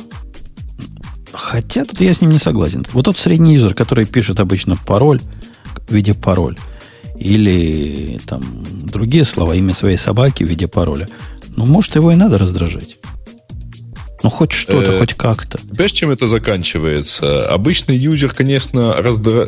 раздразнится как-то, да, и, э, но в итоге у него на разных сервисах будут одинаковые пароли. Ну, потому что так у него и так будут одинаковые пароли. И они будут записаны на стикере и приклеены к ноутбуку. Прелестно. Просто сравнить с альтернативой. Если бы его это не заставляли делать, он бы на все сервисы вводил бы паспорт раз, два, три. Самые хитрые писали бы QWERTY, ASD, FG это были вообще просто гении. И вот это было бы на всех, оно и сейчас на всех одно и то же, да. А ну сейчас оно хотя бы какое-то более-менее осмысленное, сложное на всех. Восемь ну, символов, там у них там пару цифрок есть. Как ты понимаешь, хрень. Э, как ты не изощряйся, человек всегда найдет, так сказать, способ испортить твои усилия. У моего знакомого как-то сперли бумажник с тремя кредитками. К каждой кредитке был приклеен стикер с ее пин-кодом. Ну, конечно, человек конечно, человек, человек может любую технологию победить. На то он и человек. Но это же не значит, что не надо бороться с массовой, с массовым падежом скота. Надо бороться. Ну, хоть как-то пусть борется. А какая у него какой вариант предлагает автор? Автор предлагает странные вещи. Мол, как, как с этим бороться? Во-первых, будем все в Unicode вводить. Вот Unicode это наше все, и пользователи типа Бобука начнут на китайском языке писать. И я зуб даю, появится требование, обязательно одна китайская буква в пароле. Как только разрешат Unicode повсюду писать. И будете все учить китайский язык. Но это способ, это улучшение. Кто будет туда Unicode писать? Я вас умоляю. Я? Да, ты будешь, но у тебя и так Подожди, с паролями все а в порядке. А разве если все знают, что там теперь Unicode, у тебя как бы не больше появляется область, которую нужно проверять? То есть, понятно, понимаешь, вот эта проблема против, э, не знаю, раз, два, три, четыре, пять, шесть, она же не, не особо решается все равно вот этим вот требованием. Ну, одна буква, да, кто-то добавит туда 1Q, 2V, 3E, и там одна из этих букв будет большая. Такие-то пароли все равно есть, и от них никак не избавиться. Но если ты увеличишь поле, и если другие пользователи будут добавлять туда какие-то буквы, мне кажется, всем станет легче. Нет? Ну, не знаю. Я, не понимаю, чем это что улучшит. Одна из его рекомендаций вообще какая-то антирекомендация. Вот после того, как ругается он тут полчаса по поводу, как нас заставляют, в конце концов он предлагает новую заставлялку придумать проверять пароль пользователя против базы самых частых паролей и не разрешать, если она в этой базе. Ну, а за что боролись? Ты только что боролся, чтобы меньше ограничений, чувак, было. А, а теперь ты строго противоположное просишь. Нет, так он же и говорит, что давайте уберем вот какие-то искусственные ограничения, просто будем запрещать использовать самые частые пароли. И ну, ты не считаешь, что это будет логично? Это, это будет писать... бесить еще больше. То есть тут хотя бы тебе написали вот эти сложные правила про звездочки и тире и подчеркивания, а тут говорят, не, такой пароль что-то плохой. Введи другой.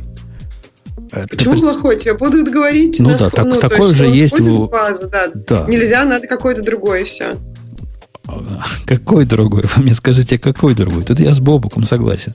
Вы знаете, что это не подходит? Ну так дайте мне, какой подходит.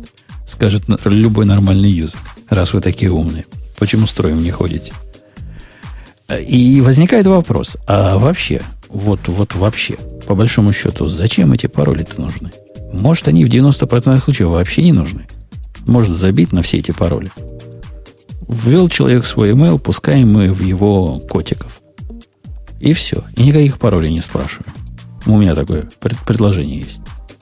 Но все равно надо как-то валидировать, понимаешь, что, что ты это ты. Потому что вопрос же не в первом попадении туда, а во втором. Если, тебе, если речь идет о банке, а речь идет о сайте с котиками, ну, попадет кто-то вместо тебя, запостит своего котика. Ну, ну что? Ну, нет, ну, нет, подожди, я против. да, в Твиттер там или в Фейсбук попадет кроме кто-то, э, как Умпутун, и расскажет всем, я не знаю, что он очень любит там UI development. Сейчас, и ну, для тебя же это будет очень оскорбительно, правильно? Жень, Женя, мне кажется, ты только что начал проповедовать коммунизм. Ты что? Пусть авторы сайтов и веб-форм придумают, как обезопаситься. Пусть Знаешь, пускают... они уже один раз придумывали.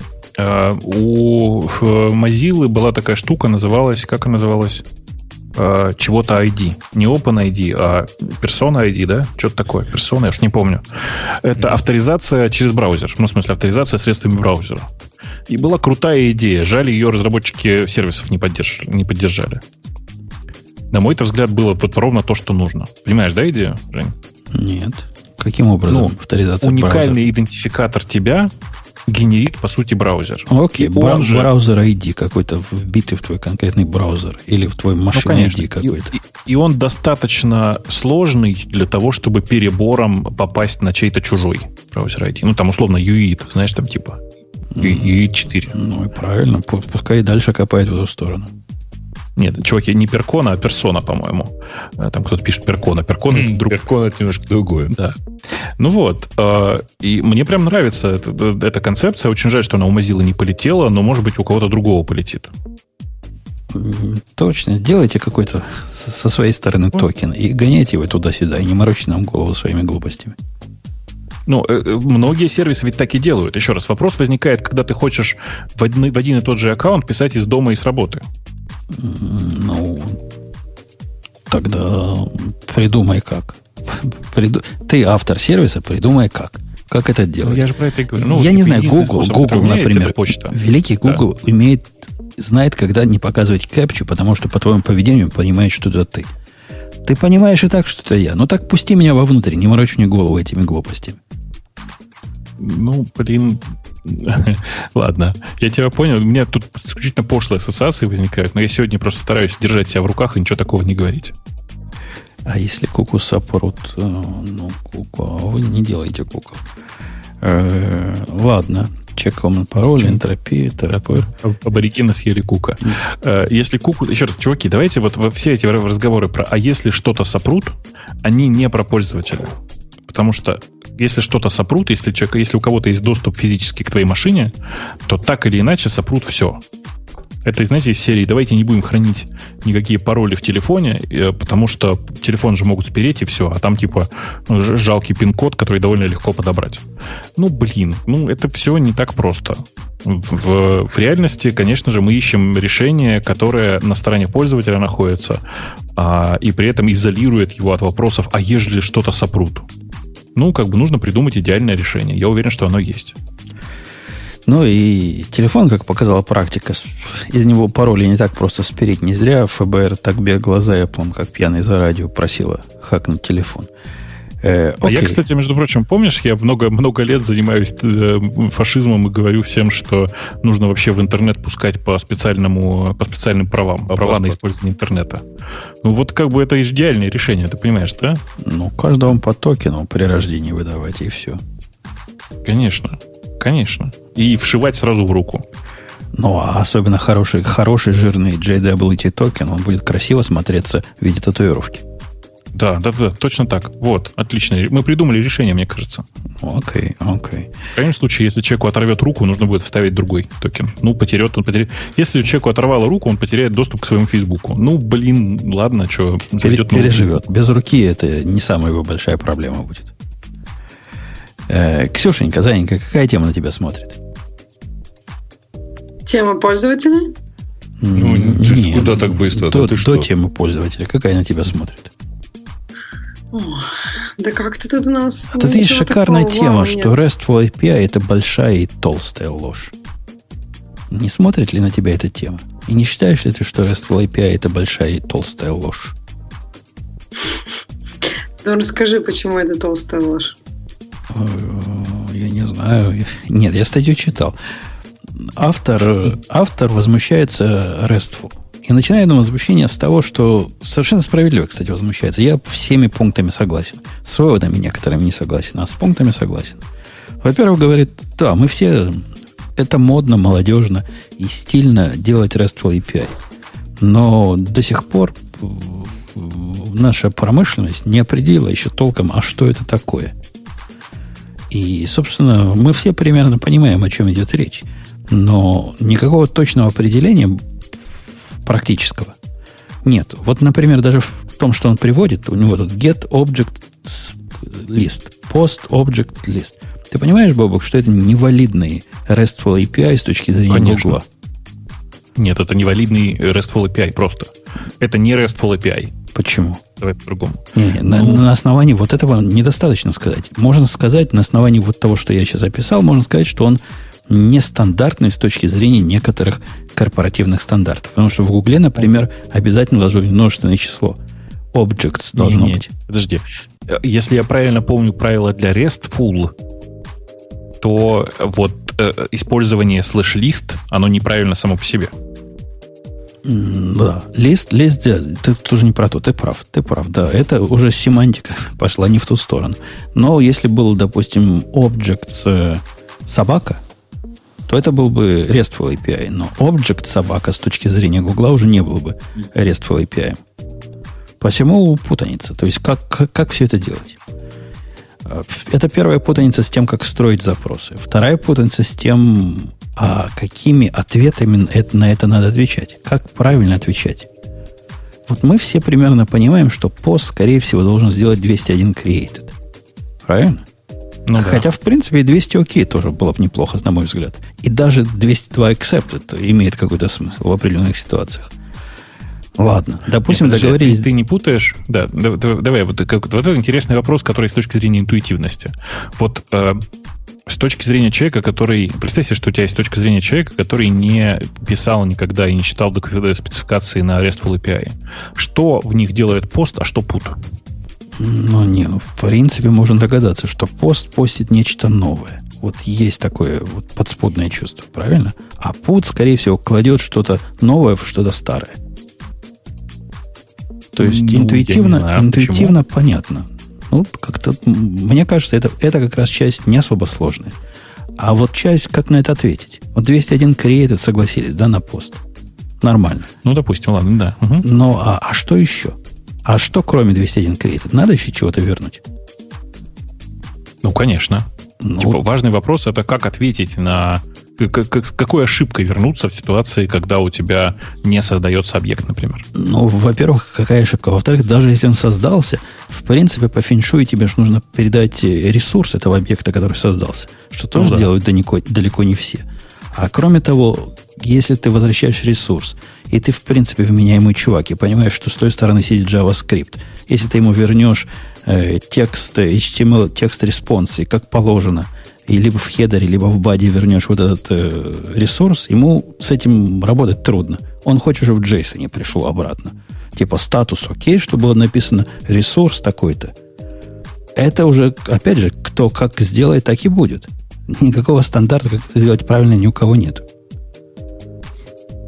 Ну, э, э, да, я с тобой согласен, что это, всего этого нет. А зачем мы вообще обсуждаем эту статью, ты мне расскажи? Ну, статья такая, ну, как скандальная. Все говорят, делайте рест, делайте рест. Не, просто я пытаюсь понять, это же очень старая статья. Ты где ее нашел-то? Да какая разница? Она что, актуальность потеряла? Мне кажется, что, во-первых, тут про эту статью нужно знать две вещи. Первое, это я просто только что увидел автора, и до меня дошло, кто это. Это Майкл Миковский, это человек, который, э, которого ты же за программистом не считаешь. Он же, это же программист на JavaScript. Ну и что, там среди них тоже есть люди. Он один у меня в, в комментариях слышали? пытался Вы... интервью пройти, правда, провалился. Вы все слышали тут, нет? То есть Женя только что признал, что среди JavaScript-программистов есть люди. А, это, во-первых. Во-вторых, статья 2015 года. И То что? И что, с, с тех пор RESTful как-то стал более стандартный? Но есть у меня подозрение, что если ты хочешь почитать все проблемы этой статьи, то можно просто погуглить, прошу прощения. А, так вот, э, как, как вообще всерьез обсуждать мнение человека о RESTful API и о том, описаны ли они или нет, если он не понимает значение слова RESTful? Ну, типа, у него просто очевидные ошибки в примерах того, что такое RESTful API. Так это не его ошибки, это ошибки у всех. Ты посмотри на любые популярные и известные, как, как вот люди, как программисты бэкэнда. Программисты фронтенда, они в основном-то пользователи этого, они могут только материться, глядя на это. Они типа знают, как лучше. А что делаем мы, программисты бэкэнда? Мы пойдем посмотрим спецификацию. С удивлением обнаружим, что, собственно, никакой спецификации нет. А есть набор нечетких и плохо определенных эвристик. Начинаем смотреть, как люди делают. С удивлением обнаружим, что люди делают все по-разному. Например, вопрос, который стоял у меня ребром, и которым я тут вас мучил. А что же делать, если запрос, который, по сути, get – является настолько сложным, что его в URL в query не запаковать, а иначе будет кошмар и ужас, и вообще он туда не влезет. Как с этим быть? Это же вопрос вполне реальный. И... Ну, на самом деле, э, в этом, во всем перечислении, во всей этой статье нет, на самом деле, главного недостатка, на мой взгляд, э, текущего RESTful. Главный недостаток заключается в том, что вообще-то RESTful — это гарантированная привязка к одному текущему протоколу. То есть ты делаешь э, систему для обмена, по сути, сообщениями, в смысле для какой-то идентификации и обмена сообщениями, которая насмерть привязана к протоколу HTTP со всеми его ограничениями. Понимаешь? Ну, она не так, чтобы сильно привязана. Вот как раз степень убогости э, современной трактовки RESTful в этом смысле это благо. То бишь, что тебе нужно от транспорта? Да самую малость. Тебе надо транспорт, который имеет э, get, post, э, put, delete, какие-то описатели. Такой транспорт прям поверх чего угодно сделать элементарно. Правильно? Ну, тем не менее, классический RESTful, он, конечно же, привязан к HTTP по описанию. Конечно, конечно. Он как бы с него, с него писался. И и с него все эти коды. Но перенести его, это не является вендор-локом, если вот ты на это намекаешь, или транспорт Не, не, я намекаю на то, что ты используешь, что ты, принимая RESTful, ты должен принять и ограничения системы. Ну да, есть ограничение в 4 килобайта на запрос. Ну, как-то с ним надо жить. Да. Ну да, он в, в смысле проблем, что перечисляет, что словарь, собственно, HTTP-шный плохо подходит на словарь бизнес, сложной бизнес области. Ну, прав, прям прав. Э, вообще REST по, по определению недостаточно могучий для могучих API. Смотри мой пример выше про паражирный get. И дальше он пишет, что RESTful API очень трудно дебажить. Вот тут я как-то не понимаю. Он когда-нибудь пробовал протобаф э, обмен дебажить? Ему после этого RESTful API должен радостью показаться. Что тут трудно ну, он, дебажить? Конечно, он, конечно, не пробовал протобаф, потому что это 15-й год и JavaScript. Ну, Жень, ну о чем ты говоришь? В 15 конечно же... В 15 году мы уже все писали protobuf уже 5 лет как. На JavaScript. Да ну, come on. Никто сейчас даже в мире JavaScript не использует protobuf. А что они используют? Да зачем? Есть же JSON. Он же их во всем устраивает. А проверки типов, у них же язык не, типирован, не типизированный. Зачем? А, кстати, была ну, статья каких-то зато... крутых чуваков, я не помню кого. Ну, кого-то из тех, кого я знаю и считал крутыми. Да и сейчас считаю. Которые написали, как они строили свой сервис, и с самого начала решили его сделать правильно по э, gRPC. Вот весь вокруг gRPC он концентрированный был, как все хорошо теоретически получалось, и как они заколебались это дело дебажить. Чуваки на JSON перешли. Ну, э, действительно, gRPC довольно сложный сейчас в использовании, но тем, тем не менее он, на мой взгляд, один из лучших имплементаций вот чего-то связанного с RPC вообще. Для людей, которые завязаны на дебаге и которые не могут написать код нормально сразу, это сейчас сарказм, если что, они могут воспользоваться спецификацией JSON RPC и использовать ее. Она как раз ходит чистым JSON, и все можно прям плейн-текстом видеть. Все, но, как вы но вот, в принципе, он в конце концов это примерно и предлагает. JSON Pure API. Не, не, то, что он предлагает, это его наколеночное описание того, как ему кажется, все должно быть правильно устроено, где э, типа, а давайте еще типы проверять и все такое. Знаете, таким образом можно и до соупа, до, до, как бы сказать, докатиться. Погоди, погоди, погоди. Он предлагает совершенно разумные вещи. Во-первых, он говорит, а давайте теперь только один метод transmission оставим. Вот чисто пост HTTP больше ничего не будет. Вот зуб даю, замечательная идея. Вот так и надо сделать. Вот надо исключительно одним методом. Если пост хорошо работает поверх HTTP, без всяких глупостей, давайте им делать. Проблема о том, как оно кешируется, не кешируется, и как нам э, со всеми этими негетами обходиться на стороне каких-нибудь эндексов, будем отдельно решать. Отдельная проблема. Но концептуально давайте все одним методом пересылать. У нас есть транспорт, давайте смотреть на транспорт как на транспорт, а не как на кусок бизнес-логики. Ты не согласен с этим, Бабук? Да я вообще не понимаю, зачем для этого HTTP тогда использовать. Ну, во-первых, оно уже есть. Во-вторых, любой более-менее современный язык на коленке пишется контроллер для того, чтобы брать из HTTP что угодно и думать не надо никому. Ну, тогда чем. зачем пост? Во Почему именно пост? А, Возьмите и сделайте специальный... Ты, ты же понимаешь, что ты можешь специальный глагол для этого завести. Например, глагол API. М, отличная же идея, да? Скажи. Ну, У тебя идея, будет и пост API. Идея отличная, но на практике это все проходит проксирование через что-то. И это проксирование через что-то, какой-нибудь ELB удивится, наверное, на такой нестандартный... Я думаю, что ему похрену. Вот, В смысле, вот поверь. Прям, думаю, прям не уверен. Надо попробовать, кстати. Надо, возьми попробуй. Мне кажется, что ему пофигу. Оно сначала... Ну, ну да, есть еще один глагол, который не get. Разница да. гета и всех остальных, как ты помнишь, в том, что get кэшируется. Ну... Имеет право на кэширование. Да, да, да. Э, ладно, но пост уже есть. Почему не воспользоваться? Зачем себе вводить лишние сущности? Но есть какой-то метод. Давайте, ну, не хочешь пост, давай пут. Не хочешь пут, давай, я не знаю. Давай хед за это считать. Хотя хеду, по-моему, бади нельзя никакой. Пост прекрасно подходит универсальный транспорт. Не выдумывай лишнего. Теперь, с точки зрения кодов ошибки, давайте возвращать 200. Он, он предлагает только 200 всегда возвращать, и в баде возвращать результат. Я считаю, надо пойти дальше. 200, 400 и больше ничего.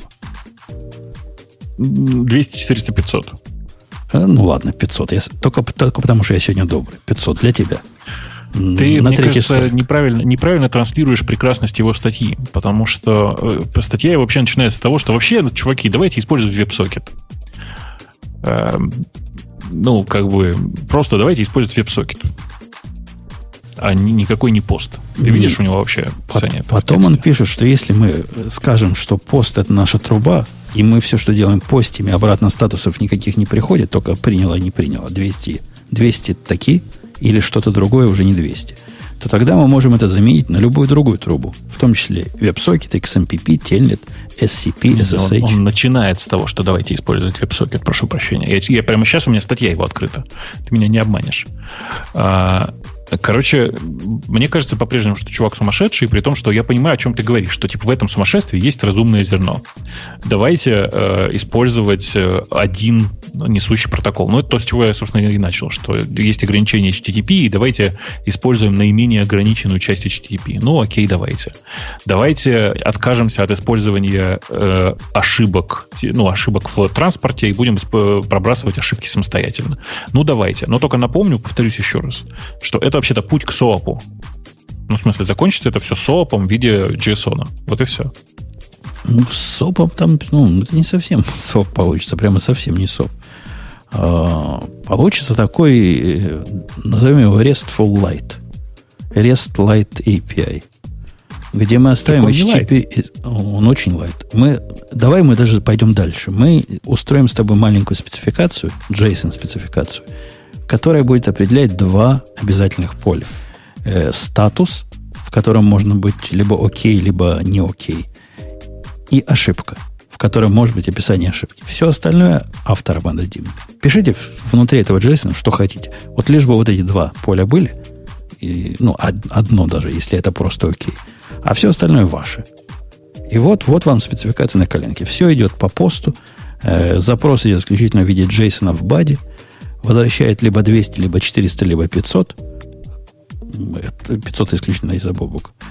И все. И больше нет ничего. Ну вот, короче, для тех, кто хочет вот ровно так, сходите и почитайте спецификацию JSON RPC. Она вот примерно такая, как вы хотите. Вот просто реально нормальная спецификация JSON RPC, куча готовых библиотек и все такое. И там в чате правильно говорят, почему Ксюша молчит, есть же GraphQL. GraphQL решает примерно ту же самую проблему, но проблема в том, что GraphQL в первую очередь рассчитан на запросы, а не на апдейты. есть, Почему GraphQL мутации ты можешь делать? Да-да, я к тому, что, в смысле, я к тому, что GraphQL, он решает в первую очередь проблему view, а не проблему апдейта данных. Есть ты можешь делать все, что хочешь. Ну, типа, задача GraphQL изначально была в сложных сложных запросах на... Но ты имеешь в виду, что это действительно как бы легче, ну, то есть э, как бы многие проблемы, которые связаны с запросами данных, очень хорошо да. и приятно сделаны с GraphQL, а апдейт данных сделан как у всех. Конечно, Если конечно. Ты это хочешь сказать, что да. ну да, примерно. Ну, потому что с, апдейтом, с апдейтом данных, наверное, это и не основная такая глобальная проблема. То есть основная да, проблема это именно да. Задача GraphQL была решить проблему выборки, сложной выбор, запроса сложной выборки данных с клиента. И как бы, ну, они решили, в общем, как, как решили. Решили неплохо, ну, по крайней мере, я пока, пока лучшего э, решения не знаю. А JSON RPC — это чистый RPC ровно в том виде, в котором вы себе можете представить RPC. В смысле, это э, Remote Procedure Call в классическом его понимании. И, кстати, Жень, я не знаю, ты видел вообще спецификацию на JSON RPC? Скажи. Нет, не читал. Я вот сейчас вот в Skype ее вкину нам где-то. Блин, еще бы найти этот Skype. Вообще Skype такой ужасный стал в последнее время. Вот так хочется с него куда-то сбежать. Боячиться. Да он просто ужасен по интерфейсу. А, я вот кинул ссылочку там, еще кину сейчас большой чатик. Сходите, промотайте в раздел, который называется Examples. Он в самом низу там, на первой же странице. И мне кажется, что вот ты сейчас посмотришь, это вот ровно то, о чем, о чем ты говоришь. Не, не то. Не то. Это а RPC. Что, а что тебе не то? Я, ну, конечно, RPC. Конечно. А я, я же не говорю, а RPC это совсем такой узкий случай для, а, для RPC. Я хочу не, я не хочу RPC. Я, я уже RPC достаточно. решает все проблемы. Конечно, все можно RPC обкрутить. И, Конечно. Но этот метод требует интимного знания и, разделения какой-то слишком интимной информации между сервером и клиентом. И вызывает, по большому счету, сильную привязку имплементации клиента к имплементации сервера. Этим мне не нравится RPC. Я чувствую себя гораздо свободнее в, ну, в традиционном RESTful. И, но просто он перегружен лишним. Возьмем, сделаем легкий RESTful. Не надо нам RPC. Ну, мне просто кажется, что этот твой легкий, легкий RESTful с э, увеличением сервиса превратится в RPC. Вот и все. То есть э, непонятно, зачем использовать отдельно RESTful при наличии хорошей спецификации и большого количества готовых библиотек на JSON RPC 2. просто непонятно зачем. Не, ну исключительно для того, чтобы не вводить лишнюю сущность, я с тобой даже соглашусь. Давайте будем использовать JSON RPC, хотя мне он кажется э, слишком, слишком интимным. Ну, ладно. Ну, я согласен пойти на такое, чтобы не вводить э, лишние штуки. Короче, и, и при этом я не вижу большого профита в э, том, что предлагаешь ты. То есть, ну, как бы, типа, давайте откажемся от RESTful в классическом его понимании и заменим его на непонятно описанное и плохо документированное решение по тому, как делать правильно с точки зрения этого конкретного чувака. Так оно и сейчас это... плохо описано, непонятно как. Конечно, конечно. Ну, типа, давайте одно плохое заменим на другое плохое, мне кажется, плохо. Ну, вот ты почитай, Понимаешь? если ты хочешь хорошее найти описание, почитай вот то, что Google выкатил не так давно. Я не помню, обсуждали мы это или нет. Они выкатили портянку, где рассказывают, как правильно писать э, ресты, рестфулы. Прямо, знаешь, до подробностей, что можно, э, можно ли, значит, в единственном числе, можно ли в множественном, а что делать. У них даже есть ответ на, на, на мой вопрос, а что делать, если вот хочется постом сделать get. У них тоже есть на это ответ. И как быть вот в случае, когда Пут, э, например, второй раз прошел, а до этого он уже как-то упал, тоже на это есть ответ. Это сложная, офигительно сложная спецификация. Ну, не офигительно, просто сложная. Ее читать и читать. Ну, я не знаю, хорошо это или плохо. Ну, она непростая. Я к тому, что просто не получается. Просто даже с тем э, простым RESTful, к которому мы все привыкли, не получается. С RPC будет еще сложнее. Сто процентов. А с подходом, который чувак предлагает, ну, модифицированный мною и тобою, будет хорошо. Ну, хорошо, ладно. Я Б- просто, будет, я... будет анархия да. и либертарианство. Я просто призываю всерьез к таким вещам не относиться, повторюсь, потому что, ну, либо есть э, два варианта. Либо ты следуешь какой-то спецификации, либо ты устраиваешь казачью вольницу. Оба варианта имеют право на существование. Довольно часто сделать казачью вольницу сильно проще. Но когда ты обрастаешь в своем сервисе обилием каких-то решений, которые диктует, там, условно говоря, бизнес-логика, то со временем ты приходишь к тому, что надо использовать какую-то спецификацию. Я, я же согласен. Я до сих пор не могу, а, я не мог решить у себя в организации, заставить всех даже правильно формировать эти урлы. Э, где там номер версии ставить? Мы делаем такое версионирование в урлах, и пока я не вбил это автоматически в прокси, чтобы программистам это писать не надо было, а им это само добавлялось по разной метадате, никто правильно не делал. Так что да, ну, спецификации так, нужны, и хорошо а бы их инфорсить технически. Вот да, можно их как-то инфорсить технически. Вот, допустим, ты бы взял гугловую и заинфорсил бы у себя внутри. Есть какие-то способы, чтобы это инфорсить, как, я не знаю, синтаксис в языке, например? Ну, можно ли, линтер придумать, который будет проверять, соответствует или нет. Да я уверен, что можно просто сделать дефолтный набор, набор тестов, который проверяет, соответствует ли этот API нужной спецификации. А можно делать вообще все через Swagger или любую другую систему, которая описывает, э, как это сказать, HTTP доступ к знаешь, знаешь, что такое Swagger же, да? Она, она сейчас как-то мод называется Open API, по-моему, нет? Какой-то а есть. Это по-прежнему Swagger называется. Mm-hmm. Может быть, оно называется Open API, я не знаю. Я как бы очень давно на это не смотрел. Но э, можно просто использовать Swagger для того, что это как раз язык описания э, API для того, чтобы с ним работать. И это тоже как бы решает все проблемы. Но напомню на всякий случай, что Swagger by default, в смысле по умолчанию, он как раз RESTful.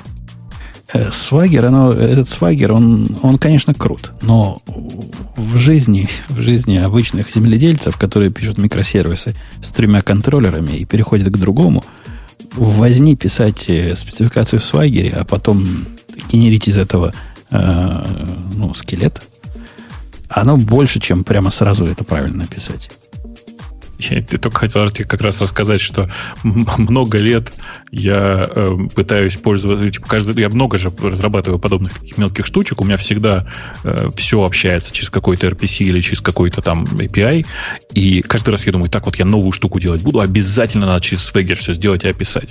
Потом я сижусь и думаю, так, короче, у меня тут, господи, три вызова, я сейчас по-быстрому проще так накидаю и не буду заморачиваться. И кажется, так у всех на самом деле. Судя по а всему, через неделю общем... становится не три, а все я так. не знаю, 123. Ксюш, Ксюш, все так, но в этот момент писать Swagger уже поздно, потому что ответная часть для этого API уже частично написана, понимаешь, да? Нет, ну понятно, что у тебя уже каплинг, то есть у тебя уже да. клиенты, которые используют этот, этот твой API, да? Не, не, вот несомненно, Swagger крут, крутая штука. Да. Но у меня он даже не полетел в смысле вот нормально, когда автодокументацию из него генерить можно, интерактивную.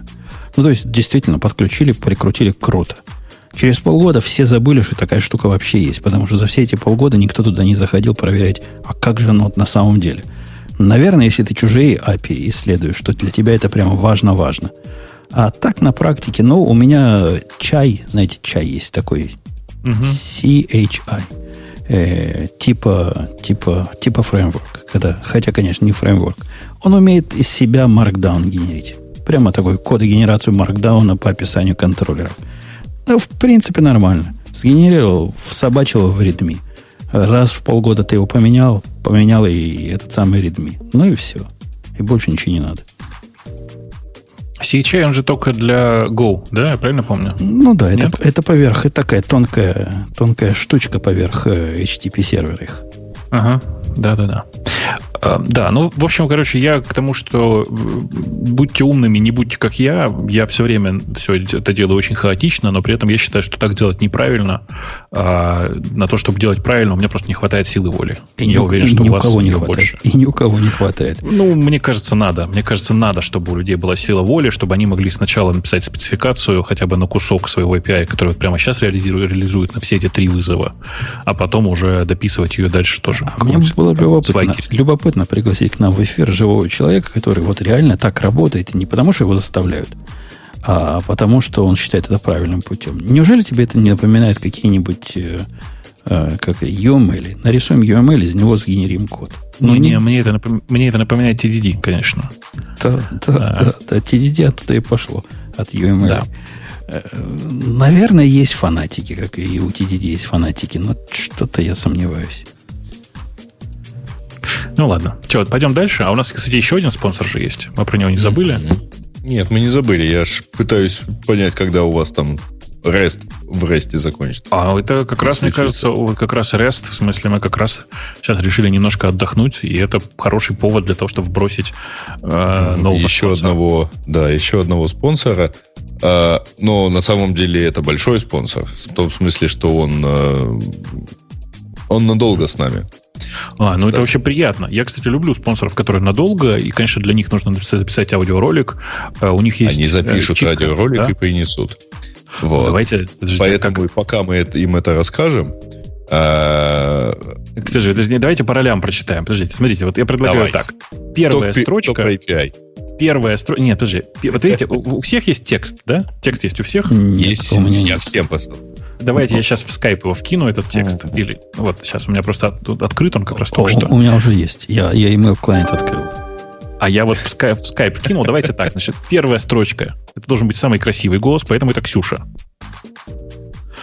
А, но поскольку Ксюша, как обычно, тормозит, а мы не хотим такой ассоциации не, с нашим... Не, не, Почему? Нет. Я уже здесь, и прям самая первая. Ксюша, ты должна сказать готова. красивым голосом Вторая текст строчка. для начала. Нет, давайте распределимся. Давайте распределимся. Э, первая строчка Ксюша, вторая строчка Грей. Э, ага. Ну, окей, давайте, Жень, как? Тебе удобнее третий или четвертый? Ты хочешь, я третья строчка сказал равно, равно, равно, равно. Нет, третья строчка начинается со слов «помимо». Это как считать. Ты, ты пробелы как-то игнорируешь. Это абзац. нормально все Бобок считает. Я бы тоже ожидала, что помимо это третья строчка. Окей, помимо. Ну, а прочтем уже. Короче, Жень, ты третью или четвертую? Давай. Ну, помимо подходит. Давай, вот в смысле, вот это все и до, до, до слов убедиться, да? На лету. Ты заканчиваешь на лету, Жень. Вот это все длинное, чтобы я прочитал. Конечно. Ну, конечно. у тебя же самый красивый баритон. Я могу помимо сказать, а все остальное скажет Богу. Хорошо. давай, давай, третья, третья часть моя, а замыкающая твоя, четвертая. Ладно. За слов убедиться. Ладно. Все, давай. Слушай, начинай. да. Спонсор этого выпуска – облачный хостинг Vscale. Да. А Vscale – это хостинг от разработчиков для разработчиков. Помимо стабильности и высокой производительности у Viscale есть двоеточие. Современный и понятный интерфейс. Гибкий публичный API для управления ресурсами, постоянно расширяемая библиотека приложений, доступных в один клик, почасовой биллинг и резервные копии на лету. Убедиться в этом ничего не стоит. Открывая скобочку, примечание от Умпутуна, если вам таки хочется в этом убеждаться. Закрываю скобочку. Новым пользователям Viscale дарит 250 рублей. 250 рублей! Это в долларах вообще дикие деньги. Наверное, полдоллара. При активации купона Radio T 250 пишется большими буквами, радиот 250 без пробела. До 31 марта. Так что спешите. Ура, товарищи. А, Мне очень понравилось, когда Боба говорит гибкий публичный API, почему-то это как-то звучит не очень для детей. Специально сделал эту паузу. А, на самом деле, если что, э, это один из редких спонсоров, у которого я действительно пользователь. В смысле, у меня э, несколько виртуалочек заведено на Я кинул ссылочку, кстати говоря, собственно, на Vscale. Так что, пожалуйста, ходи, ходите туда и туда начинайте, так сказать, клеймить свои 250. Ага. Я при этом хочу сказать, что в, я знаю, что многие не очень любят владельца этого сервиса Viscale, но при этом Viscale для меня работает прямо идеально. Ну, в смысле, он работает не так, как остальные куски этого же хостинга. А кто владеет? А, Клинтон же, что ли, владеет? Selectel. Нет, Selectel. А, так вот, э, на самом деле у меня, у меня все работает прямо идеально, при этом цены приятно радуют на фоне почти всех конкурентов, в смысле там сравнивать с DigitalOcean даже не надо, DigitalOcean дороже. А, и одна из самых важных вещей, про которую нужно не забывать всегда, это то, что как ни крути, э, доступ из России до серверов э, в Вискейла прямо ну, он сильно быстрее. В смысле, ты прямо... Я на глаз вижу разницу. Разница это довольно велика. Я прямо с удовольствием пользуюсь э, этим сервер, сервером. Причем у меня, знаешь, у меня есть такая мания. Иногда я не беру с собой на работу или куда-нибудь ноутбук. И тогда я работаю с iPad. А с iPad, очевидно, программировать ничего нельзя, как вы понимаете. А для этого нужно использовать какой-то сервер, там, типа туда SSH, ходить и там программировать. Жениться вот, в амбаре надо. Да-да, я уже работаю над этим. В смысле, уже как бы реализовал все эти твои мечты. Так вот, э, я довольно часто это делаю на сервере Vscale, и ну, как бы для меня это практически zero latency. Я почти не вижу э, каких-то проблем с Vscale как таковым. Э, единственный раз, когда за последние три года их использования у них был э, outage, это было типа сильно заранее предупредили, что, ребята, у нас в какой-то момент будет перезагрузка всего дата-центра и все такое, и это было прямо мягко-мягко. В смысле, это было мягче, чем э, в DigitalOcean. То есть, на самом деле, Viscale для меня это прямо хорошее решение, если вам нужна какая-нибудь виртуалочка, или вам нужны виртуалочки, вот ходите туда. Прям вообще. Хороший вопрос в чатике, что мы как раз думали Viscale на Selectel менять. Это хорошо. Ну, э, э, чуваки, нет, в смысле, что не так с Selectel? Я же рассказываю. У меня-то все нормально с Selectel. Но просто у Selectel есть старые кармические долги, как я люблю говорить, десятилетней давности. То есть многие... Э, ну, это не с Оверсаном? Ну, как бы давайте не будем эту историю сейчас Окей, вспоминать. не будем, что... все, молчу. Просто, да, а, я, тому, там где это... вопрос есть про что не так, э, не, если там IPv6, вот. Да, там, значит, история такая. Если попросить, IPv6 дадут. Ага, Даже ясно. у Amazon уже есть IPv6 по умолчанию. Да, ну вот, кстати, с 250 рублей вам хватит на э, младшую модель дроплета э, и даже чуть-чуть останется на месяц. На бутылку. Почему на месяц? На бутылку. Останется на бутылку. Останется на бутылку, а хватит на месяц. Ну, вот так вот. Э, у них там из того, что меня удивляет, а я же не могу гадости не сказать про спонсора. Ну. Сначала интерфейс для людей, не для гиков. Э, типа вау-вау. А следующим пунктом идет простой API. Вы либо для гиков, либо для людей. Потому что простой API это уже не для людей. А для кого? А для гиков. Только задроты да, для API пользуются. На самом деле. Ну вот, ну, то есть гиков сначала опустили до не людей, а потом им с барского плеча простой API выдали. Неконсистентно. Он, он, знаешь, он непростой. Он гибкий у них подписан. Мне кажется, ты что-то перепутал. Ну, я вот вижу. Вот на экране да? простой API написано. Чего вот? Ну, э, короче, главное, что это не, не API к простоям, а простой API. Э, короче, я прям смотрю на их API, и мне он прям нравится, при том, что я им на самом деле не пользуюсь, по-честному, если. То есть я как бы так и не начал пользоваться их API. Э, может быть, зря. Потому что у меня, в общем, такие pet проекты в основном живут там. Но а как API... взаимодействие через стандартные HTTP запросы, что или HTTP, а может HTTPS запросы? Я надеюсь, Меня тоже зацепила эта фраза, ну, конечно, ты идешь по HTTPS, да. Да, да. Там, конечно, все чисто HTTPS. Ну, При этом, ты, если пройти в документацию, видно, что там запросы. Угу. Там такой довольно чистенький API. Сейчас я вам тоже ссылочку кину, чтобы вы посмотрели. Ну, Он прям... Нормальный. Ну, типа того. Обрати внимание, что даже страничка с документацией уже с версионированием. Mm-hmm. Она мне прям в этом отношении нравится. В общем, короче, я правда искренне рекомендую. В смысле, это прям нормальный такой сервис. Он прям Ну работает. и мы теперь тоже будем искренне рекомендовать. Не, ну вы можете не искренне, понимаете, вы, может быть, заплатил кто-нибудь за это.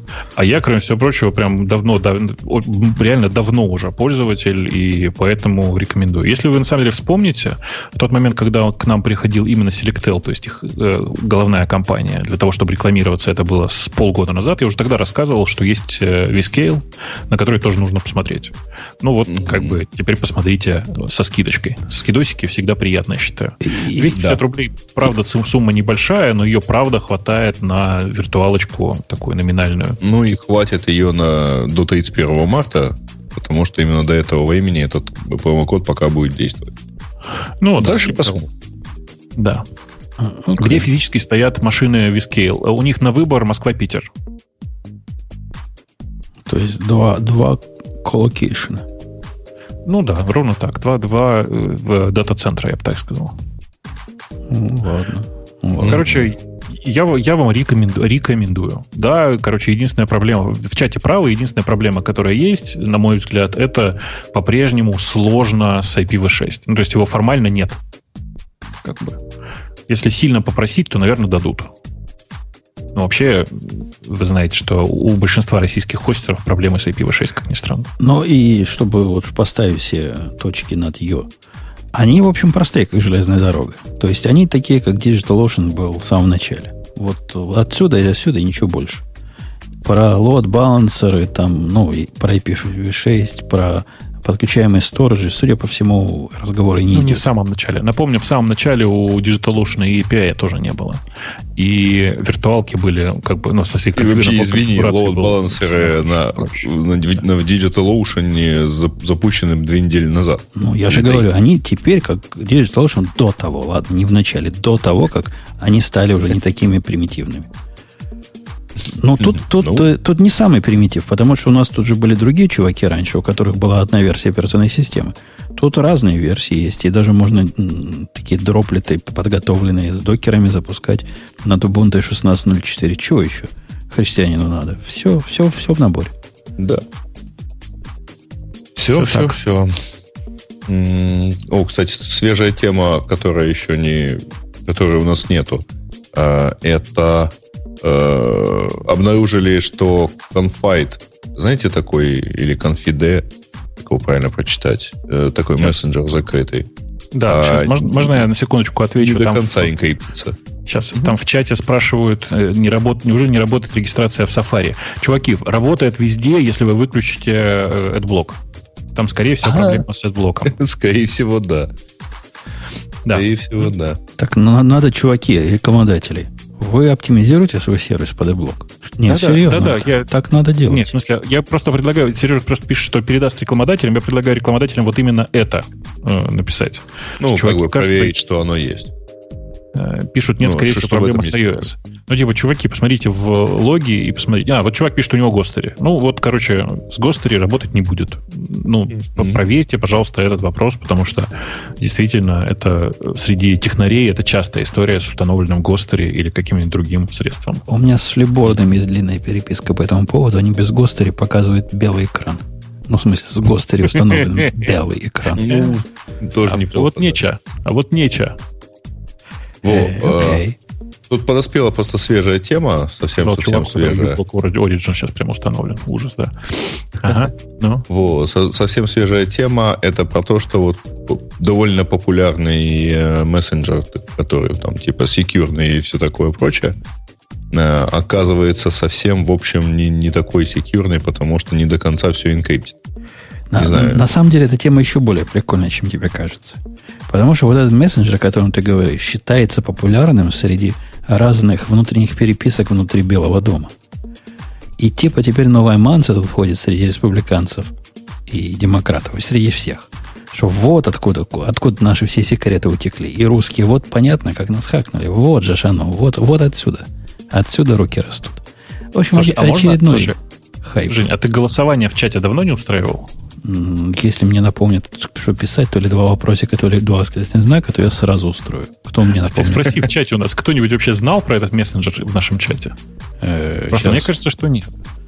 Э, надо написать, наверное, Интересно, кстати, узнать, а кто вообще пользуется секретными мессенджерами. Ну, я помню, говорит, что ты ну, сигналом я пользуюсь да? сигналом, я пользуюсь, пользуюсь ремой э, и всякими другими. Не, наоборот, стимами. наоборот, надо было, значит, надо было написать два вопросительных знака. Вот ты, ты, ты вот, знали вопросительно. А ну-ка, правильно? Нет, и не так пишется. Как, как, какой-то у меня другой синтаксис есть. Ну, кто-нибудь-то помнит какой. Подожди, там написано уже голосование завершено. Да, два вопросительных знака оказалось голосование завершено. Вот как его начать? Вот вопрос. Надо совершенно точно на два чего-то. Но вот чего два? Вот это вопрос. Подожди, ты пробовал... А, ты пробовал два вопросительных, это конец, и пробовал два восклицательных, да? Точно. Нет, два восклицательных это, это конец. А два вопросительных это ничего, потому да. что они... Да, и есть какой-то третий вариант. Да, да, плохой, да. плохой API от Умпутуна был спроектирован. Я абсолютно согласен. Но два восклицательных не работает. Ну, смотрите, я пишу и не начинается. Пишу. Женя, Женя, а ты не... Я сейчас чисто просто... Ну, может быть, э, можно было сделать голосование, восклицательный знак. Плю... Вот Нет, плюс-плюс это... Да. А, два вот, плюсика, вот, говорят. Смотри, mm-hmm. кто-то хакнул. Два Окей. плюсика это проголосовать же, нет? Два плюсика. Я вот тоже думал, два плюсика это проголосовать. Зна... Знали. Окей, проверим два плюсика. Ей, два а, плюсика. да, два плюсика. Женя, блин, господи. А у меня даже шпаргалка по командам есть, мне подсказывает, но я ее тоже забыл. Знали или, знали или нет про конфид, вот про этот, про мессенджер? Про мессенджер, хорошо. Которым Потому весь Белый дом пользуется нет уверенности, что они отвечают на то, что надо. Мне кажется, на то. Но просто мы обсуждаем сейчас мессенджер, который в России и вообще в, на, в нашей аудитории не знает реально никто. То есть я ну, про это очень знал. Он вообще как бы достаточно непопуля... ну, как, непопулярный. В, он в популярен среди политиков. Эту историю я знаю. Ну, типа, он реально популярен да. среди политиков. Среди украинских политиков живут. популярен почему-то Вайбер. Убивал. Я вообще бы как бы поубивал бы всех за всех такое политиков. многообразие. Самое главное, что у нас регулярно вспихивают какие-нибудь скан- мелкие скандальчики, связанные с тем, что а, у них фотографируют экран смартфона. И вот это просто песня. Ну, у нас просто э, поэса сидит себе на балконе, например, в Верховной Раде и фотографирует хорошим объективом. Э, ну, вот просто хочется повысить их, так сказать, уровень, просто раздать всем эти трехдолларовые э, э, экраны от ТМ, которые ага. э, ну, поляризуют изображение, и, соответственно, их невозможно увидеть сбоку.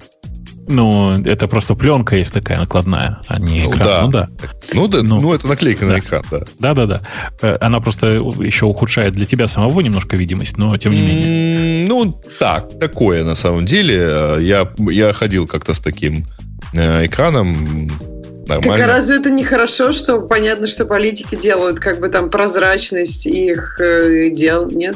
Ты понимаешь, ты, ты против, мне как-то неприятно знать, что они все такие идиоты, вот и все.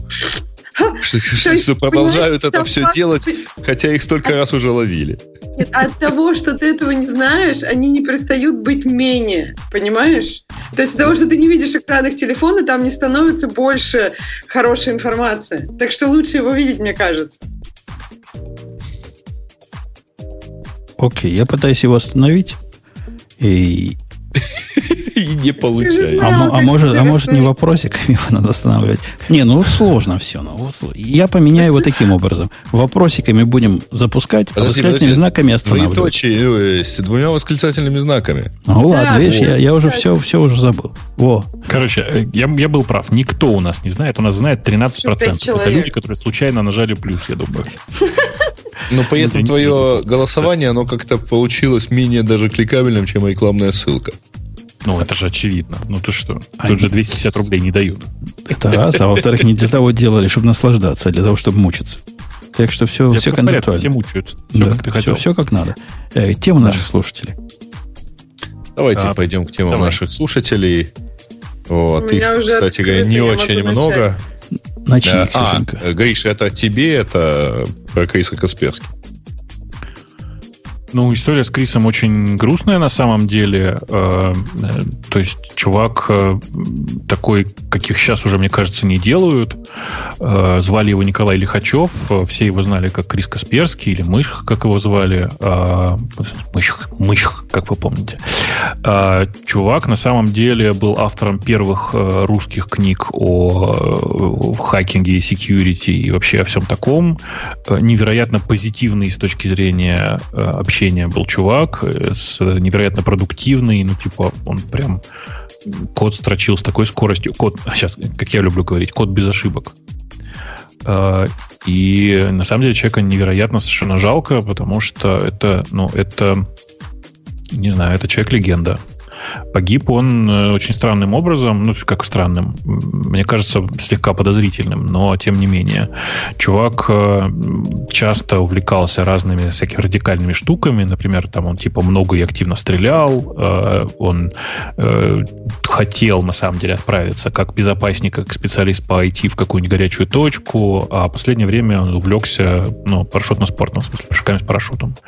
И просто случился не очень удачный прыжок. Ну, говорят, что на самом деле он немножко переоценил свои навыки и, э, ну, грубо говоря, сделал довольно крутой вираж, который себе позволяют делать только очень опытные парашютисты. Почему в общем, все как закончилось.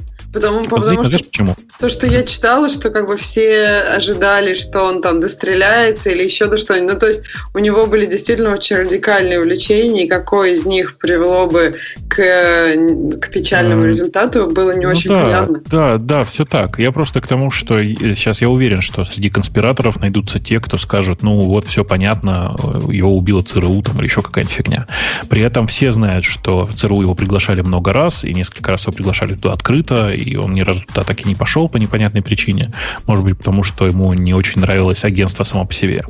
При этом да, ну, как бы Крис изначально, в смысле, чувак изначально был русским. Но нужно понимать, что это человек, который последние много лет совершенно был без ума от Америки, и оба раза, когда мне удалось с ним пересечься, он был совершенно в восторге от жития в Америке, я его очень понимаю. В смысле, для него это была практически идеальная страна. А, ну вот, и чувак, правда, совершенно гениальный, и это огромная потеря для нас, для всех, потому что многие, совершенно не зная о факте его существования, читали какие-то его статьи, просто не обращая на это внимания и все такое. Чувак действительно очень много сделал для русского IT, в принципе. В общем, короче, все было довольно грустно, и я как только это узнал, мне было прям нехорошо в какой-то момент. Следующая тема, Ксюша, какая у нас? Э, публикация коллекции хакерских документов. Что ты, таким, что ты таким голосом, Ксюша, говоришь толстым? Где кузнец, который должен был подточить? Мне как-то изменился голос.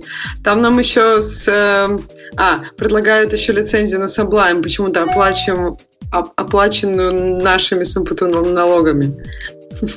Ну, не Чё? знаю. Они подозревают, что ты тоже платишь налоги. На самом деле, это лицензия, там просто выложен ключ на 10 э, этих.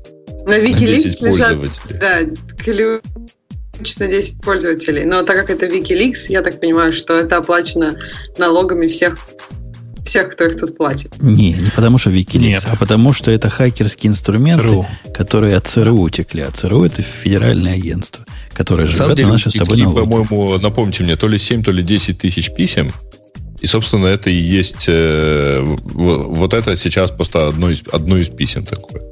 Но я так понимаю, никто, особенно кроме Geek Times и Хакеру, на это так вот, на, как катастрофа, катастрофа и позор, позор не смотрит. Не, это нет там никакого позора. На самом деле все наоборот. То, что описано, описано довольно разумно, в среднем. Э, типа, ну, я, не знаю, видели вы или нет, у себя в э, Твиттере писал в какой-то момент, что с ужасом среди документов обнаружил их style guide. У них много написано на питоне, у них выложен Python, Python style guide, который сделан на базе гугловского. И правки, которые в нем сделаны относительно гугловского, совершенно разумные. И на самом деле можно только позавидовать, потому что это, ну, это не сам ЦРУ, это неправильно писать, что это хайкский инструмент ЦРУ. Это э, документация компании, которая на ЦРУ работает. И в компании этой, судя по описаниям, судя по тому, что я прочитал, работают прямо супер адекватные люди. Прям красавцы, мне кажется. Э, ну, окей. Секретов, ну, правда, держать читал, не нет? могут своих в кучке, а так, конечно, красавцы. А мы не знаем, откуда они утекли, понимаешь? Так если, бы, если бы только они, то, то ты сейчас утекает просто да. каждый день это новость. Утекло то-то, утекло то-то, того подслушивали, того просматривали. И, и все это становится известным публике. Так, ну это же да часто вообще. такая социальная инженерия, это не чисто технологии. То есть, если, например, у тебя есть какой-то работник, у которого есть доступ, у которого внес все это домой, ушел из этого ЦРУ и опубликовал все это, ну как, то есть, при чем тут технологии? Как? Просвечивать на входе, проверять э, мозги и выгонять в тюрьму Просвечивать тех... на входе? Да. Тех, у кого пароли несложные, да? Всех, всех проверять. Не, ну не, не дело это, не дело. Надо им то навести давайте, порядок. Давайте следующий, так сказать, э, вопрос. Там дальше какой-то длинный пост на тему того, что как бы тут людям э, да распилить нет, там... на микросервисы. Я не, думаю, не, что там это не понятно. стоит сейчас. Там понятно. Не, не, он очень, очень понятный, очень ага. простой. Жень, ты прочитал, да? Нет? Ага. Ты, ты, ты же тоже согласен, да, что если они хмурые синьоры, то они должны не париться и просто RabbitMQ поставить? Конечно. Я бы даже больше сказал, поставьте то, что вы знаете. Если вы ActiveMQ, например, знаете, при всем моем нелюбви к этому продукту, поставьте его. Вот практически вам разницы будет прям мало. Но да, у Я вас прям там будет... согласен. Мне О, кажется, они нет. не знают. Вот именно, что у них... Они все да. синеры, но не работали вот ни с каким мессенджером, ни с какой очередью. И они вот спрашивают, какую бы взять. Какую бы узнать? Короткий, короткий правильный ответ – поставить RabbitMQ и купить бат-плаги для того, чтобы все растянулось. Ну, реально, потому что э, RabbitMQ требует очень большого привыкания. Да ладно. Вот, ну, ну, за ну, год правда, Жень. Да, да, в смысле, я про это и говорю. В смысле, что либо за год привыкнуть, либо радикально растянуть все вокруг. А, при этом у меня есть куча написанных самостоятельно RPC, и все они сделаны исключительно для pet-проектов. Как только вы делаете что-то большое, ну, типа, а судя по описанию, у вас проект дорос до необходимости месседжинга. А они, они не, про, не про RPC говорят, они именно про месседжинг говорят. Я понимаю, И тут там прямая дорога в любой. Вот я еще раз повторюсь, любой. Даже нищебродский на базе Kept Collection в Монге пойдет. Kafka пойдет, RabbitMQ пойдет, ActiveMQ пойдет, Redis кажется, с PubSub пойдет. Мне кажется, надо брать MQP и использовать только его. Вот прям целенаправленно. Потому что, ты, еще раз, ты прочитай формулировку. Хипстеров в команде нет. Это значит, что отметается Mongo и Rabbit сразу же. Если вы хмурые синьоры, почитайте про MQP, у вас есть в каждой библиотеке все готовое и все такое. Если вы используете Spark, вы можете использовать MQP. Вы, короче, вы в любом случае можете нормально использовать MQP. Не, Rabbit, Rabbit лучше... это мой выбор по умолчанию. Я просто Конечно. к тому, что он не настолько примитивный, и с ним не так, его не так просто приготовить, как, например, редисовский PubSub. Или ну, как, э, как, не знаю что. Я, я кавку не готовил, поэтому знать не буду. Я бы даже сказал, что в Redis даже PubSub использовать не надо. Надо использовать э, типа BLPOP, если ты понимаешь, о чем я. Не понимаю. А, у них есть такой вызов, который называется BLPOP. Не знаешь? Это типа ждать появления в этом ключе, в этом ключе данных попсап их использовать можно, но на самом деле BLPOP работает лучше. Ладно, неважно. Э, я к тому, что э, вообще, вот Женя говорит, используйте, что хотите, а мне кажется, что на самом деле вам нужно просто пересилить себя и сесть на RabbitMQ. Это говорит человек вам, который RabbitMQ ненавидит всеми, всеми фибрами души. А я RabbitMQ, наоборот, нежно люблю. И говорю, ну, ну ладно. Ну вот поставите в ActiveMQ. Ну вот, Боб, поставят они ActiveMQ, и что? Да я знаю, ты не любишь XML. Его там в XML надо конфигурить. Но эти все унылые сеньоры это делали последние 30 лет уже. Ну, окей, а хорошо, ладно, ради бога, ActiveMQ. Но просто я уверен, что все закончится тем, что в какой-то момент вы, вот сейчас как доросли, доросли до необходимости мессенджера, доведете, дорастете до переезда на RabbitMQ. Он единственный нормально хорошо масштабируется. Причем настолько нормально хорошо масштабируется, что вам с самого начала придется завести три инстанса вместо одного, даже на самом, на самом начале, в самом старте. Два. Два нормально. Два инстанса, если между ними не очень плохая связь. Ну ладно, хорошо, да, в такой формулировке согласен. Хотя бы два инстанса нужно будет завести. И это просто прямо с самого начала заставит вас думать про масштабируемость. А может, им не Короче, надо думать про масштабирование? Может, им один а. ActiveMQ, который в MySQL, который лежит где-то там в облаке э, и делает там шардинг, шмардинг, что там в MySQL делают с этим, и будет достаточно. Я к тому, что передавая технологии э, RMQ, несомненно, по сравнению с ActiveMQ. Но может, оно вам и не надо. У MQP есть еще один важный момент. Э, в отличие от использования Redis и прочего такого, где вы будете обмениваться неспецифицированными сообщениями, в MQP у вас есть спецификация на сообщения. Ну, то есть это протокол нормальный. И даже более-менее спецификации для RPC, если вы дорастете до RPC, поверх него сделать. Но... Ну, вот как раз мне прям не очень нравится, как там RPC сделан, но окей, в смысле, в любом случае это спецификация, мы про это уже сегодня говорили. Наличие спецификации сильно лучше, чем ничего. Не, их идея, вот если вы не понимаете, в чем разница между ними, например, и ActiveMQ, их идея в том, что их главный плюс – в том, что вы сможете поменять полностью свой раутинг и полностью пере, перебросить. Ну, вот примеры жизни. У меня был RMQ, который брал из одного места, что-то там кому-то кто-то оттуда брал, куда-то клал, и вот так трубой служил. А потом мне понадобилось, чтобы эта труба в, в определенный момент раздваивалась. То есть она приходит, поток, мне нужно его разделить по какому-то признаку на труба влево, труба вправо, и при этом это можно сделать в RMQ, не меняя вообще ничего в вашем коде. То есть вот этот no. Ну. тонкий раутинг и, и то, что у них Exchange называется, и рауты, это реально мощная штука и очень здравая идея. Да просто все, что вся инфраструктура вокруг MQP и особенно RabbitMQ сейчас развиты настолько, что непонятно, как вообще выбирать что-то другое. И, ну, опять же, у вас будет наконец-то немножко Erlang у себя в, в, в системе. Конечно. Все становится лучше, когда в нем есть Erlang. Тут не слышно, но меня сейчас тошнит, мне кажется. А, да, э, там дальше какие-то темы есть вышла Visual Studio, обсудили. Э, очередная статья, почему человек ушел с Mac на Windows. Мне кажется... Там, мне кажется, много букв, да, и ничего да, нового наверняка. Да, да, ровно ну, так. там у нее на самом деле э, восхищение тем, как все здорово э, есть для разработчиков на Windows. Это, кстати... И что он в итоге себе собрал да. большой, роскошный... И продал 15-дюймовый MacBook, купил 12-дюймовый, ну, продал MacBook Pro, купил 12-дюймовый для типа поездок и построил себе большой красивый десктоп. Кстати, ну, слухи ну, слыхали, что новые MacBook на подходе? Новые, да. прямо с, с такие, самые-самые, 16 гигабайтами. Да, да, и я просто не понимаю уже, где деньги найти. И зачем? Да? И, и, и куда еще? Ну, а, не знаю, возьмите в залог почку кто-нибудь. А, да. да, Google... Можно продать прошлый... Твоя почка, как твоя печень. Под, продать как прошлую моя, почку можно, да. Нет, продать прошлый ноутбук. Кстати, прошлый, вот я слушаю все больше и больше отзывов про Escape. Говорят, прям не напрягает, говорят, как-то прям удобно. Я пока еще так только пробую, но у кого-то из нас уже, уже есть этот без эскейпа-то? Где эскейп э, В смысле, меня напрягает другое. У меня рука так лежит. У меня есть с тачбаром. У меня рука так интересно лежит, э, видимо, на клавиатуре. Ну вот если она лежит в нормальном состоянии, как будто я сейчас начну писать, то обязательно палец как бы где-то над эскейпом. И иногда, если палец чуть-чуть ниже, чем это, в общем, как бы считается правильно, у меня начинает срабатывать escape. Просто как будто я на него нажимаю. Ты что-то перепутал. Escape это Ксюша надо, она в Vmax. А ты в Eclipse, тебе escape не нужен. Я вообще-то в браузере и чаще его нажимаю. Вот.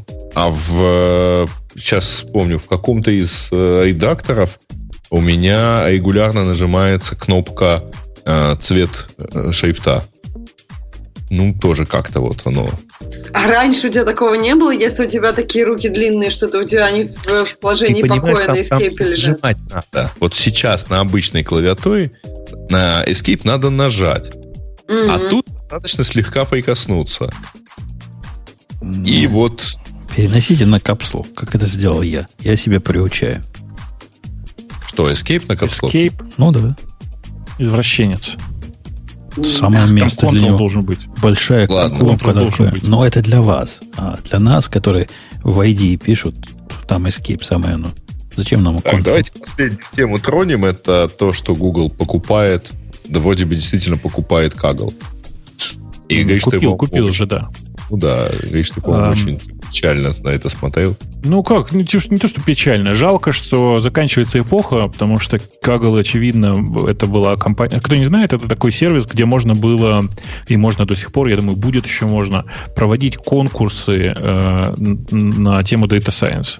Да вообще любые, на самом деле, программистские конкурсы. Э, и он был клевый, э, он, ну, типа, там была идея с призами, в смысле, тот, кто проходит конкурс лучше всех, получает денежный приз, призы были разные, вот один из э, самых крупных сейчас в миллион долларов аж, обычно существенно меньше. И э, его покупает Google. Google его покупает, понятно, зачем. Э, вовсе не для того, чтобы проводить конкурсы, а для того, чтобы получать данные от всех конкурсов. Потому что, ну, основная идея же понятна, да? Нанимать просто людей оттуда. Э, ты просто постоянно держишь палец на пульсе э, тех людей, э, которые играют в подобные конкурсы. Вот и все. Ты видишь все результаты, тебе все доступно, ты знаешь полную историю того, как человек проходил этот конкурс. Короче, ты, видишь, ты имеешь огромное количество информации о каждом человеке. Так как у Гугла огромные совершенно расходы на найм людей, особенно в области Data Science, это совершенно очевидная и разумная покупка. Покупка, я думаю, довольно дорогая. Сумма не разглашается, но я думаю, там типа от 50 до 100 ну, на самом деле стоила компания. При том, что тратила она существенно больше, чем зарабатывала. То есть она даже не кэш-позитив. Ну вот. эм, короче, история примерно такая. Не знаю, что-то еще интересного рассказать. Ну что, на этой оптимистической ноте? Там, знаешь, там очень просят еще тебе выдать какие-нибудь комментарии по поводу статьи про микросервисы. Я не знаю, ты видел ее или нет? Так, э, погодите. там есть видео, а есть видео, статья. видео я не смотрел. А статью Ну, какую-то я полезную читал. про- Сейчас посмотрю, это была или нет. Э, Ну, О, это как бы, хорошая статья была. микросервис. Это была Да. здравая и разумная статья. Она даже у нас в темах появилась. Но это не на две минуты разговор, дорогие. Не, я предлагаю унести на следующую это самое, на следующий, на следующий э, выпуск, прям как нормальную тему. Потому что она прям хорошая, там есть про что поговорить. э, и, ну и вообще, и Вадим молодец, потому что доклад, в общем, неплохой. А, те, кто хочет э, слушать нас в следующем выпуске с интересом на эту тему, посмотрите, пожалуйста, видео. Оно, ну, прям видео лучше, чем статья на самом деле. А, Мгм. Вот. И, и мы тогда в следующем выпуске постараемся не забыть и э, обсудить. Не, не, А, или ст- заб- ст- статья хорошая, несомненно. Один из редких случаев, когда хочется плюсик поставить. На. Вот, просто посмотри, ви- видео на самом деле тоже неплохое, если А, я уже поставил. Пожалуйста, ставите, а я уже стоит. что. Э, Да. Э, окей. Ну что? Да. Да, что, всего, всего, это все, больше Ох, нет пожалуйста. рекламодателей. Это все? Больше ты не смог привести, Ну, всего четыре. один, который ты сейчас нажмешь на кнопку. Окей, ладно. Так Э, что это был... Это был сарказм. Напомню, что э, подкаст Радио Ти происходил только что на ваших ушах. Следующий выпуск будет все еще нормальным, хотя вот мы с Бобуком пообещали, ну не пообещали, пригрозили скорее тронуть вот эту суровую гиковскую тему по большому гамбургскому счету. Э, Ксюша в следующий раз еще будет, хотя вначале предупреждала, что отпросится. Но не, не в следующий раз, а через раз, да, где-то? Да, на следующий раз я еще буду, я обязательно проконтролирую, я себе уже поставила это видео на посмотреть. Так что в этом мы, да, обсудим микросервисы. Отлично. Окей. Там, кстати, Ксюш, там, там с, с точки зрения клиента тоже есть много интересных концепций. А, а он как-то пишет со стороны клиента, по-моему, или это не та да, статья, ну, да? типа, да, Та- нет, та статья. нет. Тем там- более. И- короче, и- короче, посмотри. Да, Там, мне по- кажется, видео тебе прикольнее будет. попадаются в Да, последнее я время. открыла видео, посмотреть на, на дяденьку. Он выступает он. неплохо вообще. Да. Да. Окей. А он по-русски говорит? да. То есть все поймут. Ну да. Э, Все сейчас оценили, да, что Ксюша открыла видео посмотреть на дяденьку. И все такие... Ну, я не знаю, я, я не знаю, что это... Ну, не на тетеньку Ну, же ей смотреть. видео смотреть, дяденьки, тетеньки, чем Да. как бы... Статьи это, друг- это немножко просто разные. В выходные я, бывает, смотрю парочку видео на технологические темы, именно видео. В будни, конечно, все очень, все очень быстро надо делать, поэтому там статьи. А выходные это как бы отдых. Еще получаешь удовольствие от наблюдения за дяденьками. И Да, на да, не, он, этой он неплохо выступает, на на этой этой можно ноте крутить. да. поучительной ноте у нас здесь должен скажет свое веское слово. Мы с вами до следующей недели. Пока. Пока. Пока. Это шоу создано при поддержке Digital Ocean. Digital Ocean – провайдер доступного облачного хостинга. Всего за 55 секунд и 5 долларов в месяц вы можете создать свой облачный сервер в одном из дата-центров, расположенных в Нью-Йорке, Сан-Франциско, Амстердаме и Сингапуре, и управлять им с помощью простой, интуитивно понятной панели управления или воспользоваться мощным API. Начните прямо сейчас. Введите промокод радиодефис T при регистрации и получите 10 долларов бонуса на аккаунт.